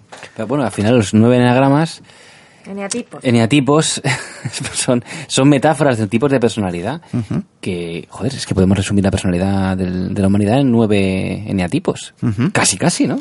Claro, pero es una Es parte, muy ¿no? bestia. Yo, según he entendido, en el libro este que me estoy leyendo, del este que me recomendasteis vosotros, muchas gracias, de Carácter y Neurosis, de Claudio Naranjo, él hace un, un Max Mix ahí, remezcla montones de, de escuelas y de hechos. Y según he entendido yo, el eneatipo no es una personalidad concreta, sino que te habla del carácter, ¿vale? Que es una parte de tu personalidad, que es el ego, que son tus estructuras de defensa. Entonces, ¿cómo funcionan tus estructuras de defensa? Bueno, pues hay estas nueve formas de defenderse de lo que te ha pasado, ¿vale? Pero yo lo del eneagrama y todo esto, claro, sí que puedes ver de dónde sale. Desde el principio. Hay un hecho en la infancia que hace que se desarrolle todo este mecanismo. Ese hecho es en el que en la astrología es el lugar y momento de nacimiento. Y ahí Ahí, está lo que se puede, no sé, de momento no es demostrable y la fe que podemos tener es la estadística. Por eso digo de, bueno, yo agnóstico en este tema. Puta idea. Claro, claro. Sí, la pregunta que me surge es, em, ¿la astrología predice una tendencia que te pasen ciertas cosas y por lo tanto tú desarrollas un, un carácter? ¿O predice directamente tu carácter? Ahí es donde me he quedado un poco... La claro, no se puede saber. El Alex mismo también lo ha dicho, ¿no? El rollo de la profecía autocumplida. Mm. ¿No? ¿Hasta qué punto a ti te dicen, como has nacido con Mercurio en, no sé, me lo invento, Sí, sí. en lo que sea, pues eres un insoportable. Ah, pues seré un insoportable porque tengo Mercurio en no sé qué. Claro, lo que también lo has dicho tú antes, Ronnie. ¿Hasta qué punto te lo crees? Entonces se convierte en cierto. ¿No? ¿Es creencias? Robert Anton Wilson tenía toda la razón del mundo. Túnel de realidad. claro. Vaya. Y eso puede justificar muchas cosas en tu vida. ¿no? Ah, Como soy insoportable, pues bueno, que les jodan. Hoy, hoy soy así. Tema de responsabilidad, Sí. ¿no? Es lo Dios. único, Es, lo- es Dios lo- que me ha hecho claro. así. La vida no la he inventado yo. Como decía Sergio Dalma. Entonces, ¿qué? Resumimos un poquito porque volvemos con los temas. A ti se te dan de puta madre los resúmenes. Va, dale ahí. Bueno, pues ¿qué? Resumimos. El libre albedrío no se sabe. No se sabe, No se cada sabe. uno que decida, pero yo opino que, que mejor hacer responsable de todo por si acaso. Exacto. Hacerse responsable de uno mismo. Segundo, ¿a favor o en contra de la astrología hasta que se demuestre o no que funciona? A favor. A favor, a favor. A favor- yo a favor de probar y ver qué. Y sobre todo los cienzufos. Cienzufos Que no vamos. crean que lo prueben. Exacto. Que es muy divertido probar y abrir la mente a la Pachamama. Sí, sí. Cienzufos, probadlo. Magufos, no os cabréis porque, hijos míos... Ay. O va a salir una úlcera. Sí, sí, hay que tener un poco de escepticismo. Y, y ya está, ¿no? ¿Qué más tenemos? Y ya está, pues, pues no sé. mm, todos somos libres en el fondo, ¿no? Y nada es eh, cierto al 100%, no se puede hacer ninguna predicción que determine tu vida al 100%. Ni generalizar. Mm, como mucho, pues podemos creer en probabilidades, ¿no? Y tú decides si quieres evolucionar o te quedas ahí donde estás. Eso es muy procon. Qué bonito. Pues muy bien, eh, antes de acabar, ¿queréis comentar un poco las ideas que nos Sí, han venido viene. para final de temporada? ¿Cuántos programas llevamos ya? No sé, ¿Sopotocientos? Es el 14. 14. 14. Más el especial del Club de la Lucha, a ver si lo escucháis un poco más. Mm, bueno, y hay sorpresas para el último capítulo, ¿no? ¿Qué, qué se cuece por aquí? Pues no sé, me han dicho que por ahí que igual quizás puede ser que lo hagamos en, Encuentra a los otros live. en directo, sí. Ya iremos informando de esto. Haremos, en teoría haremos un directo, no sabemos todavía dónde. Bueno, probablemente en Barcelona, en algún lugar público y más o menos de fácil acceso. Y bueno, invitar a quien desee venir a participar al programa. Y bueno, lo que nos dicen mucho, ¿no? De, es que yo os escucho y os respondo, pero no me podéis responder, ponernos en directo y pues eso, que lo podéis hacer. Va a ser un infierno que nos respondan en directo y lo sabéis. Cachearemos a la gente antes de entrar, ¿vale? Porque hay alguno por ahí por Twitter que está un poco loco y hay que vigilar. Sí, cuidado con los trolls, no, hay, no hay que alimentarlos, ya está. Pero bueno, que ojalá, ojalá os apuntéis porque nos encantaría veros las caras, ¿no? Y encontraros por fin unas birras. ¿Y esto para cuándo sería aproximadamente? ¿Cuánto, cuánto queda? A ver, yo diría quizá la, el primer programa que caiga en junio, es lo que planteaba yo. Sí, nos quedan un par de programas todavía, ¿no? Esto ya iremos desarrollándolo y pondremos algún... para que os vayáis mm, mirando de ahorrar para billete o lo que haga falta. Y bien, y para el próximo programa creo que tenemos algo guay, ¿no? Sí, el próximo programa va a ser un programa divertido. Vamos a hablar de ocultura. Ocultura. Ocultura. Qué guay, qué guay. Pues fantástico. Pues nada, pues ya una vez finalizado este magnífico debate de Charlie Vicenca, como dicen por ahí, pues me despido aquí de los tertulianos. Tertuliano número one, number one, señor mutante. señor mutante.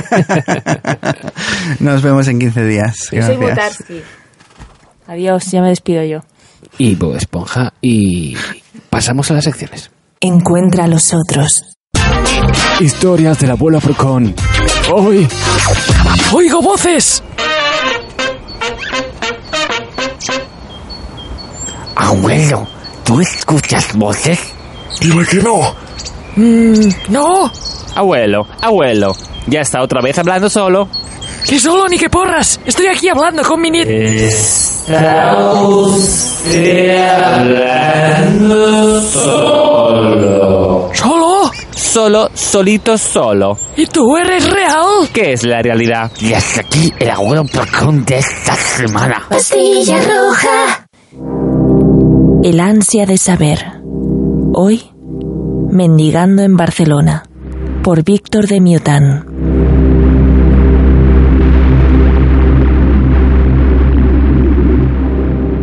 Todos tenemos dificultades, cosas que superar, cosas que no nos gustan de nosotros mismos. A veces sentimos esas cosas como si no fueran nuestras, como si alguien nos las hubiera puesto encima. Yo crecí oyendo continuamente que el dinero era escaso y difícil de conseguir. Mis padres, de clase obrera y de ideología de izquierdas en los tiempos de Franco, tuvieron que luchar duramente para traer dinero a casa. Seguramente dolidos porque las cosas no habían sido fáciles para ellos, nos inculcaron a mi hermano y a mí que la vida es dura, el dinero escaso y el poder corrompe, que los ricos son malos. Aun en contra de esas ideas que la familia me había impuesto, el espíritu emprendedor es algo natural en mí. Puede que sea una simple reacción o puede que sea una vocación, no lo sé. El caso es que creo que hay que seguir los propios impulsos, sean los que sean. Con lo que a los 21 años puse mi primer negocio, junto con dos amigos. Ese negocio cerró y el siguiente, y el siguiente y el otro. Todos por mala planificación, discusiones entre socios o exceso de confianza. A mediados de 2007, ya con una larga y educativa ristra de fracasos a mis espaldas, decidí dar el salto definitivo y poner otro negocio, yo solo, sin socios y sin cometer los errores pasados. Para ello, doblé mi hipoteca. Tenía un apartamento con vistas al mar comprado en 2004 por un precio muy bajo para aquellos tiempos en que los créditos se concedían como churros. Cuando pedí la ampliación, el banco no puso ningún problema. El apartamento tenía por entonces un valor de más del doble de la hipoteca que tenía contratada. Con gusto me la ampliaron. Con el dinero alquilé y acondicioné un local, compré la maquinaria y una furgoneta. Me quise dedicar al diseño e impresión de camisetas. Adquirí stock, hice publicidad, contraté un empleado, todo lo necesario. Una de las cosas que me enseñaron los anteriores negocios fallidos fue que había que empezar con todo lo necesario. Comenzar en pequeño y esperar a crecer no era viable, al menos en mi plan de negocios. En enero de 2008 todo iba como la seda. El endeudamiento era máximo, pero las camisetas se vendían bien, y aquel ritmo en un par de años hubiera comenzado a tener beneficios, una vez libre de la deuda. Y llegó el verano de 2008. Se empezó a escuchar la palabra crisis por todos lados. Las tiendas dejaron de comprar, aduciendo que tenían aún stock del verano anterior. El servicio de impresión a la carta bajó la facturación a la mitad. La venta minorista por Internet se mantuvo, pero esa única entrada de dinero no era suficiente para mantener la empresa. Tuve que pedir un crédito adicional que avalaron mis padres con su casa. Yo era autónomo. A principios de 2009 la situación se hizo insostenible, por lo que decidí cerrar. Intenté traspasar el negocio, pero no encontré comprador. Vendí la maquinaria y el stock que pude para hacer frente a las deudas más urgentes y empecé a pensar cómo solucionar el resto. Unos meses más tarde, el banco se quedó mi apartamento. Aquel fue un punto de inflexión. Me planteé seriamente cómo había llegado a esa situación. Mis amigos me decían que cuando llega una tormenta el capitán del barco no tiene la culpa. Pero algo dentro de mí me decía que no, que siempre hay al menos una solución para un problema y que si no había sido capaz de encontrarla era exclusivamente culpa mía. Empecé a darme cuenta hasta qué punto me había dejado llevar por el pánico a que las cosas no fueran bien. En cuanto las tiendas dejaron de comprar, un miedo enorme a fracasar se apoderó de mí y no había día en que no pensara en la posibilidad real de quedarme en la calle y que hasta mis padres tuvieran que pagar por mis errores. El sentimiento de culpabilidad se instauró en mí y hoy en día sigue ahí me di cuenta de que había sido incapaz de superar esos sentimientos y que probablemente esa incapacidad ayudara en gran parte a mi fracaso. Al fin y al cabo, una parte muy íntima de mí se repetía lo que me habían enseñado. La vida es dura, el dinero es escaso y los ricos son malos. Una parte de mí creía que hiciera lo que hiciera, iba a fracasar. Y así fue. A día de hoy, esos sentimientos aún me acompañan. Trabajando muy duro he conseguido devolver casi la mitad de mis deudas. He hecho jornadas de 12 y 14 horas durante casi un año y medio que me permitían facturar suficiente para vivir e ir resolviendo deudas. Viendo la situación actual, debería estar contento, pero la sensación de que eso era lo único que merecía, trabajar muy duro sin dinero para mí, no me ha abandonado en ningún momento.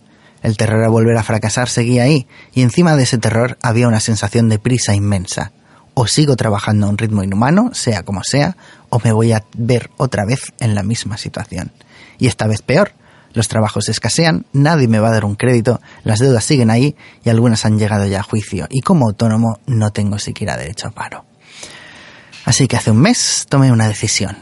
Para salir definitivamente de aquí, antes que nada, debo quitarme de encima esos sentimientos de miedo y culpa, esas sensaciones que me inhabilitan, es muy difícil pensar en una solución cuando lo único que piensas es en el problema y sus aterradoras posibles consecuencias. ¿Cómo se quita un miedo? Atravesándolo. ¿A qué tengo miedo? A fracasar, definitivamente, a quedarme en la calle sin nada.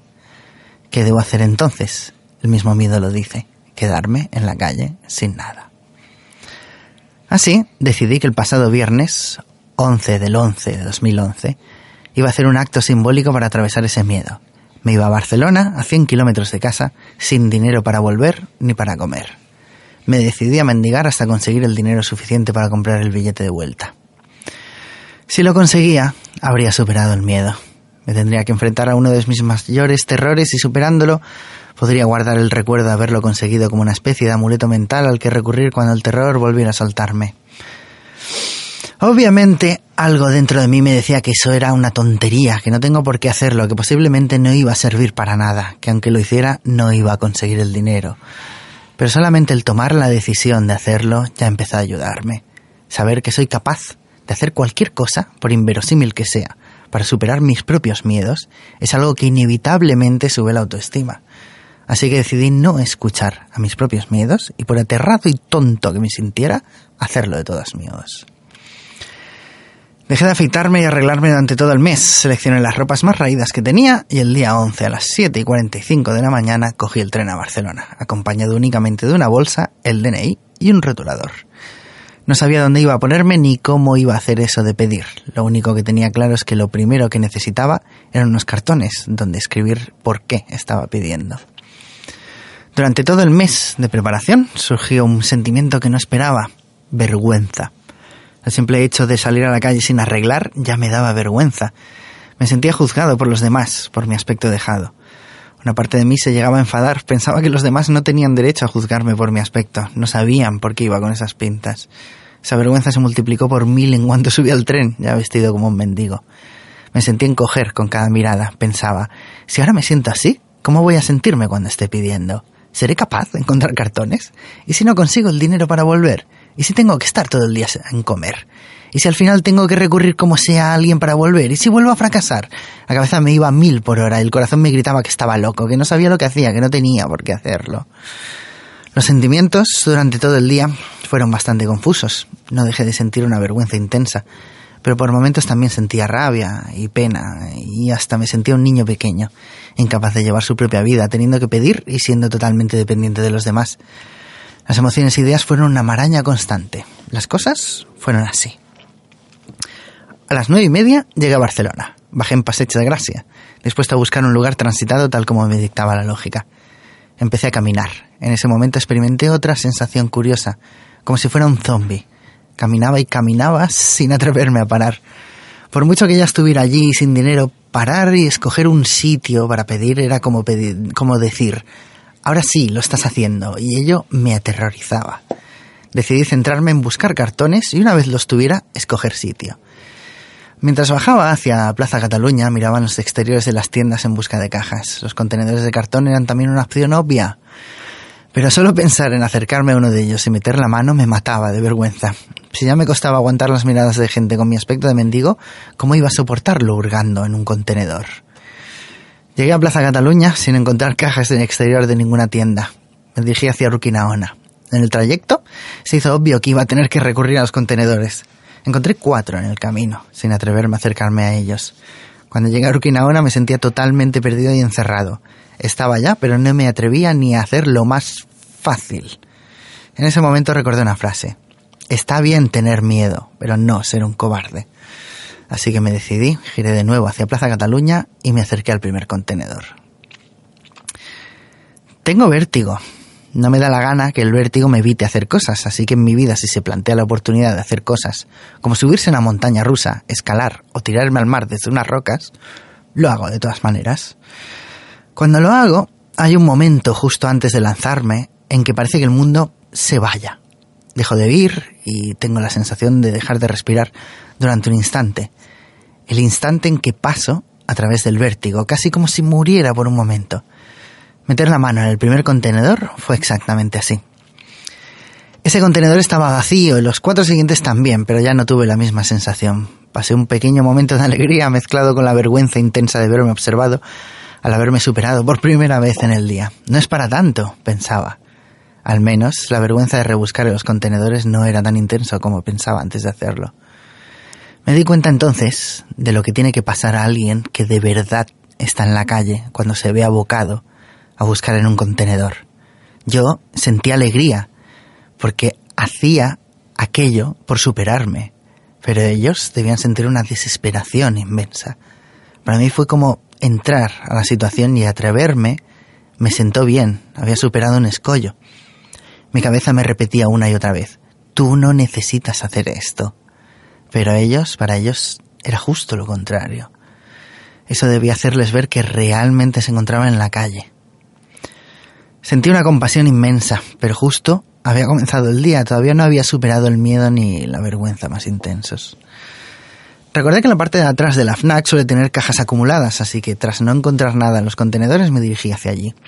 Y allí encontré un montón de cajas del Starbucks. Esta vez dudé menos, me acerqué a las cajas y escogí las que me parecían mejor. Otra vez las miradas de la gente, y esta vez otro pensamiento que no esperaba, por obvio que fuese. Que para quien está en la calle, lo que hay en la calle es el único recurso que tiene. Aunque no fuera mi situación real, me volví a sentir un niño desvalido ya ni siquiera pensaba que yo sí tenía otros recursos. Estaba totalmente metido en el papel dentro de mi vergüenza. Encontrar los cartones, en cierta manera, me aterrorizó. Una excusa menos para hacer lo que tenía que hacer. Pero después de haber superado los primeros momentos críticos, realmente no había excusa. Así que con el pecho encogido me dirigí a Plaza Cataluña, donde había visto un sitio que me parecía adecuado, una de las entradas a la plaza, delante del corte inglés. Llegué al sitio y llegó el momento de máxima vergüenza, sentarse y poner el gorro delante mío. En mi cabeza parecía que podía oír los pensamientos de la gente juzgándome al verme sentarme en la acera. Me sentía terriblemente compungido, estaba pasando por mi miedo de forma directa, estaba aterrorizado, y me costó mis buenos diez minutos atreverme a moverme para escribir en el cartón. Estaba polarizado por las miradas de la gente. Viví cómo se siente alguien la primera vez que se siente en la calle a pedir, la intensa vergüenza, la aceptación de haber sido derrotado, la desesperación de depender exclusivamente de los demás. Por primera vez estaba al otro lado. Era ese mendigo que vemos tirado en la calle. Llegó un momento en que me di cuenta que los sentimientos no se iban a ir mientras estuviera ahí expuesta, así que más valía acabar de hacer todo lo que tenía que hacer. Cogí un cartón y el rotulador y escribí, pensando en cómo me sentía en ese momento y cómo me había sentido los momentos en que había visto un mendigo en la calle. No quería mentir, ni una parte de mí quería tocar a la gente en su parte sensible para que el acto fuera lo más efectivo posible. Así que me interrogué qué me tocaría a mí en mi sensibilidad sin mentir y escribí. Me da tanta vergüenza tener que pedir como ustedes verme aquí. Tuve que escribirlo en dos cartones diferentes, ya que en el primero la letra me salió tan pequeña y compungida que no se leía. Eran las diez y media de la mañana. La única manera en que me sentía medianamente cómodo era estando totalmente quieto y con la cabeza agachada. No me atrevía a mirar a la gente a la cara.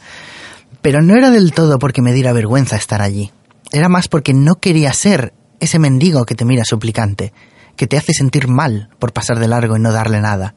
Quería que si alguien me daba algo, fuera exclusivamente porque ejercitaba su compasión, porque se sentía conmovido por mi situación, porque pensara que igual podía tocarle a él algún día. No quería presionar a nadie dando pena activamente, y tampoco me sentía capaz de hacerlo. Así, inmóvil, estuve una hora y media. Cuando se acercaba alguien a dejarme unas monedas, casi no podía hacer otra cosa que levantar la cabeza, mirarle la cara y decirle gracias con un hilillo de voz. Estaba aterrorizado.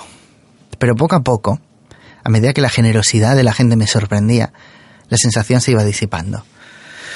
No puedo decir que estuviera cómodo, pero el miedo sí iba desapareciendo y lo sustituía la vergüenza de todo el día. Esos momentos fueron los primeros en que pensé que podía encontrarme a alguien conocido. La vergüenza se iba transformando en un sentimiento de juicio y dependencia a uno de tener que explicar por qué estaba allí. Durante esa hora y media viví una auténtica transformación. El miedo fue desapareciendo a medida que conseguía dinero, y me daba cuenta de que en el hipotético caso de que me quedara en la calle, no me faltaría comida y podría conseguir dinero para dormir. También fue disminuyendo al darme cuenta de que hay mucha más gente compasiva y generosa de la que creía. Yo mismo he pasado muchas veces de largo delante de un mendigo. Me he negado a darle nada a alguien que venía con pinta de yonki. He ignorado a gente que venía pidiendo y he dado unos pocos céntimos cuando he dado algo. Darme cuenta de que no todo el mundo era como yo fue una auténtica revelación. En solo hora y media había conseguido el dinero para volver y hasta para comprar comida.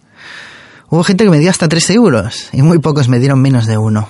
Cuando me di cuenta de que en ese breve lapso de tiempo ya había conseguido el dinero, ya podía volver, me eché a llorar con una mezcla de sentimientos, una liberación enorme, un sentirme tonto por haber tenido tanto miedo sin razón, un agradecimiento gigantesco al mundo, un sentimiento de superación, un expresar la vergüenza de todo el día.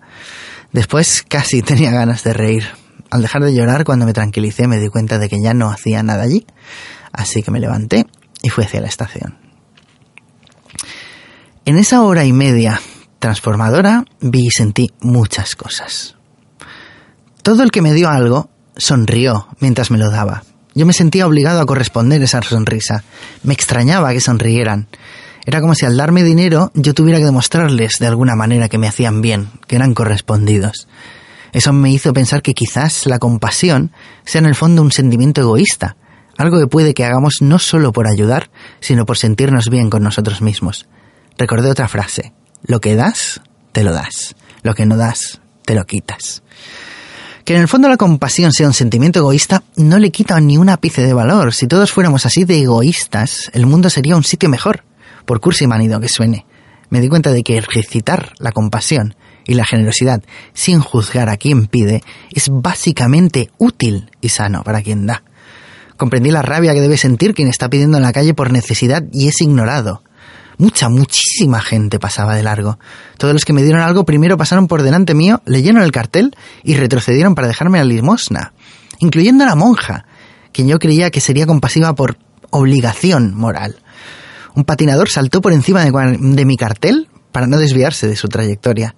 Varias parejas de turistas se plantaban a hacerle fotos a la plaza a menos de medio metro de mí, ignorándome por completo. Me pregunté cómo debía sentirle eso a un mendigo real, verse ignorado como un papel tirado por la calle. Me di cuenta de cómo deshumanizamos a la gente de la calle. Las razones pueden ser múltiples, ideología, culpabilidad, insensibilidad, problemas propios. Entonces me planteé que para sobrevivir, seguramente ese mendigo al que deshumanizamos haga lo mismo con el resto de la gente y llegue un momento en que no le importe lo más mínimo cómo se siente la persona a la que pide. Lo que das te lo das. Entendí cómo son capaces de superar la vergüenza a los que piden en la calle y llegar a hacer lo que sea, con la rabia de saber que tienen un problema y mucha gente no solo no les ayuda, sino que los trata como trapos. Me di cuenta de que lo peor que puedes hacerle a alguien que te pide, lo peor de lo peor de lo peor, es dejar de tratarlo como una persona. Sentí un agradecimiento enorme y la comprensión no racional de que posiblemente nunca me veré en esa situación y si me veo sabré salir. La mayoría de los que ves por la calle tienen problemas enormes. Yo me siento agradecido por no tener esos problemas, por tener recursos, familia, amigos, formación. Me di cuenta de que el excesivo miedo que sentía era un miedo aprendido, precisamente no racional ni basado en una posibilidad real. La sensación de triunfo sobre mí mismo en cuanto empezó a moverse el tren de vuelta es algo que no olvidaré. Me siento enormemente agradecido a todas las personas que me dieron dinero en ese día. En mi fuero interno les doy las gracias por haberme demostrado que se puede confiar en la compasión de la gente, haberme enseñado que no estaba siendo tan bueno como podía ser, por darme una lección de generosidad y haberme ayudado a superar mi miedo y vergüenza paralizantes. Este acto me ha cambiado mucho y para bien. También en mi fuero interno les pido perdón por haberlos engañado estaban dando dinero a alguien que creían necesitado de verdad. Y en ese sentido sí puedo sentirme un poco culpable por haberme aprovechado de su compasión de forma egoísta para superar mis propios miedos. Tal como sucedió con la última persona que me dio limosna, la que me proporcionó finalmente el dinero para volver. Esa persona me dejó las monedas y volvió para interesarse por mí. Se presentó, se sentó conmigo, me invitó a un cigarro y me pidió con mucha delicadeza que le explicara cómo había llegado a esa situación. No tienes la, pin, la típica tipinta de tirado por la calle, me dijo. Yo con triple vergüenza le expliqué cómo había perdido la casa, cómo me quedé sin sueldo ni derecho a paro, que ese era mi primer día en la calle, pero obvié que sí tenía recursos y un sitio al que volver. Esa persona, José se llamaba, personificó todo lo bueno que había aprendido en la jornada. Alguien compasivo, que me trataba como una persona, que se interesó por mí y que fue generoso sin egoísmo alguno. Le costó despedirse, le dolía irse y dejarme allí sentado sin poder hacer nada más que darme unas monedas. En estas líneas quiero darle un gracias enorme porque si hubiera más gente como él, por manido que vuelva a sonar, el mundo sería un sitio mucho mejor. Has escuchado Mendigando en Barcelona por Víctor de Mutan. Si quieres más, visita la web lediablecreations.com. Se acaba el programa y nos vamos a la cama, como la Pachamama. No tengo sueño aún. No es una cama de verdad, es metafórica.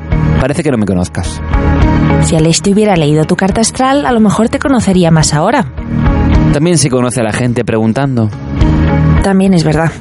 Bueno, yo a título personal, fuera de lo que es la línea editorial del programa, quiero manifestar mi agradecimiento a Aleix Mercader y corroborar que me identifico con todo lo que me ha dicho, incluso con lo de que potencialmente puede corromperme el poder.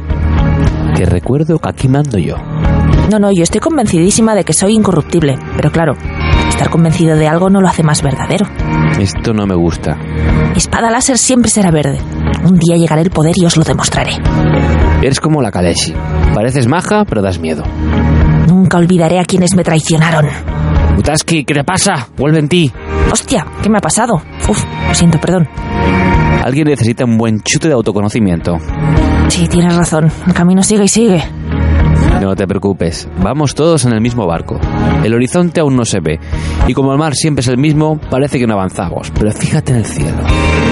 Oh, es verdad, el cielo es diferente. Buen viaje a todos y gracias por acompañarnos. With love, hasta dentro de 15 días.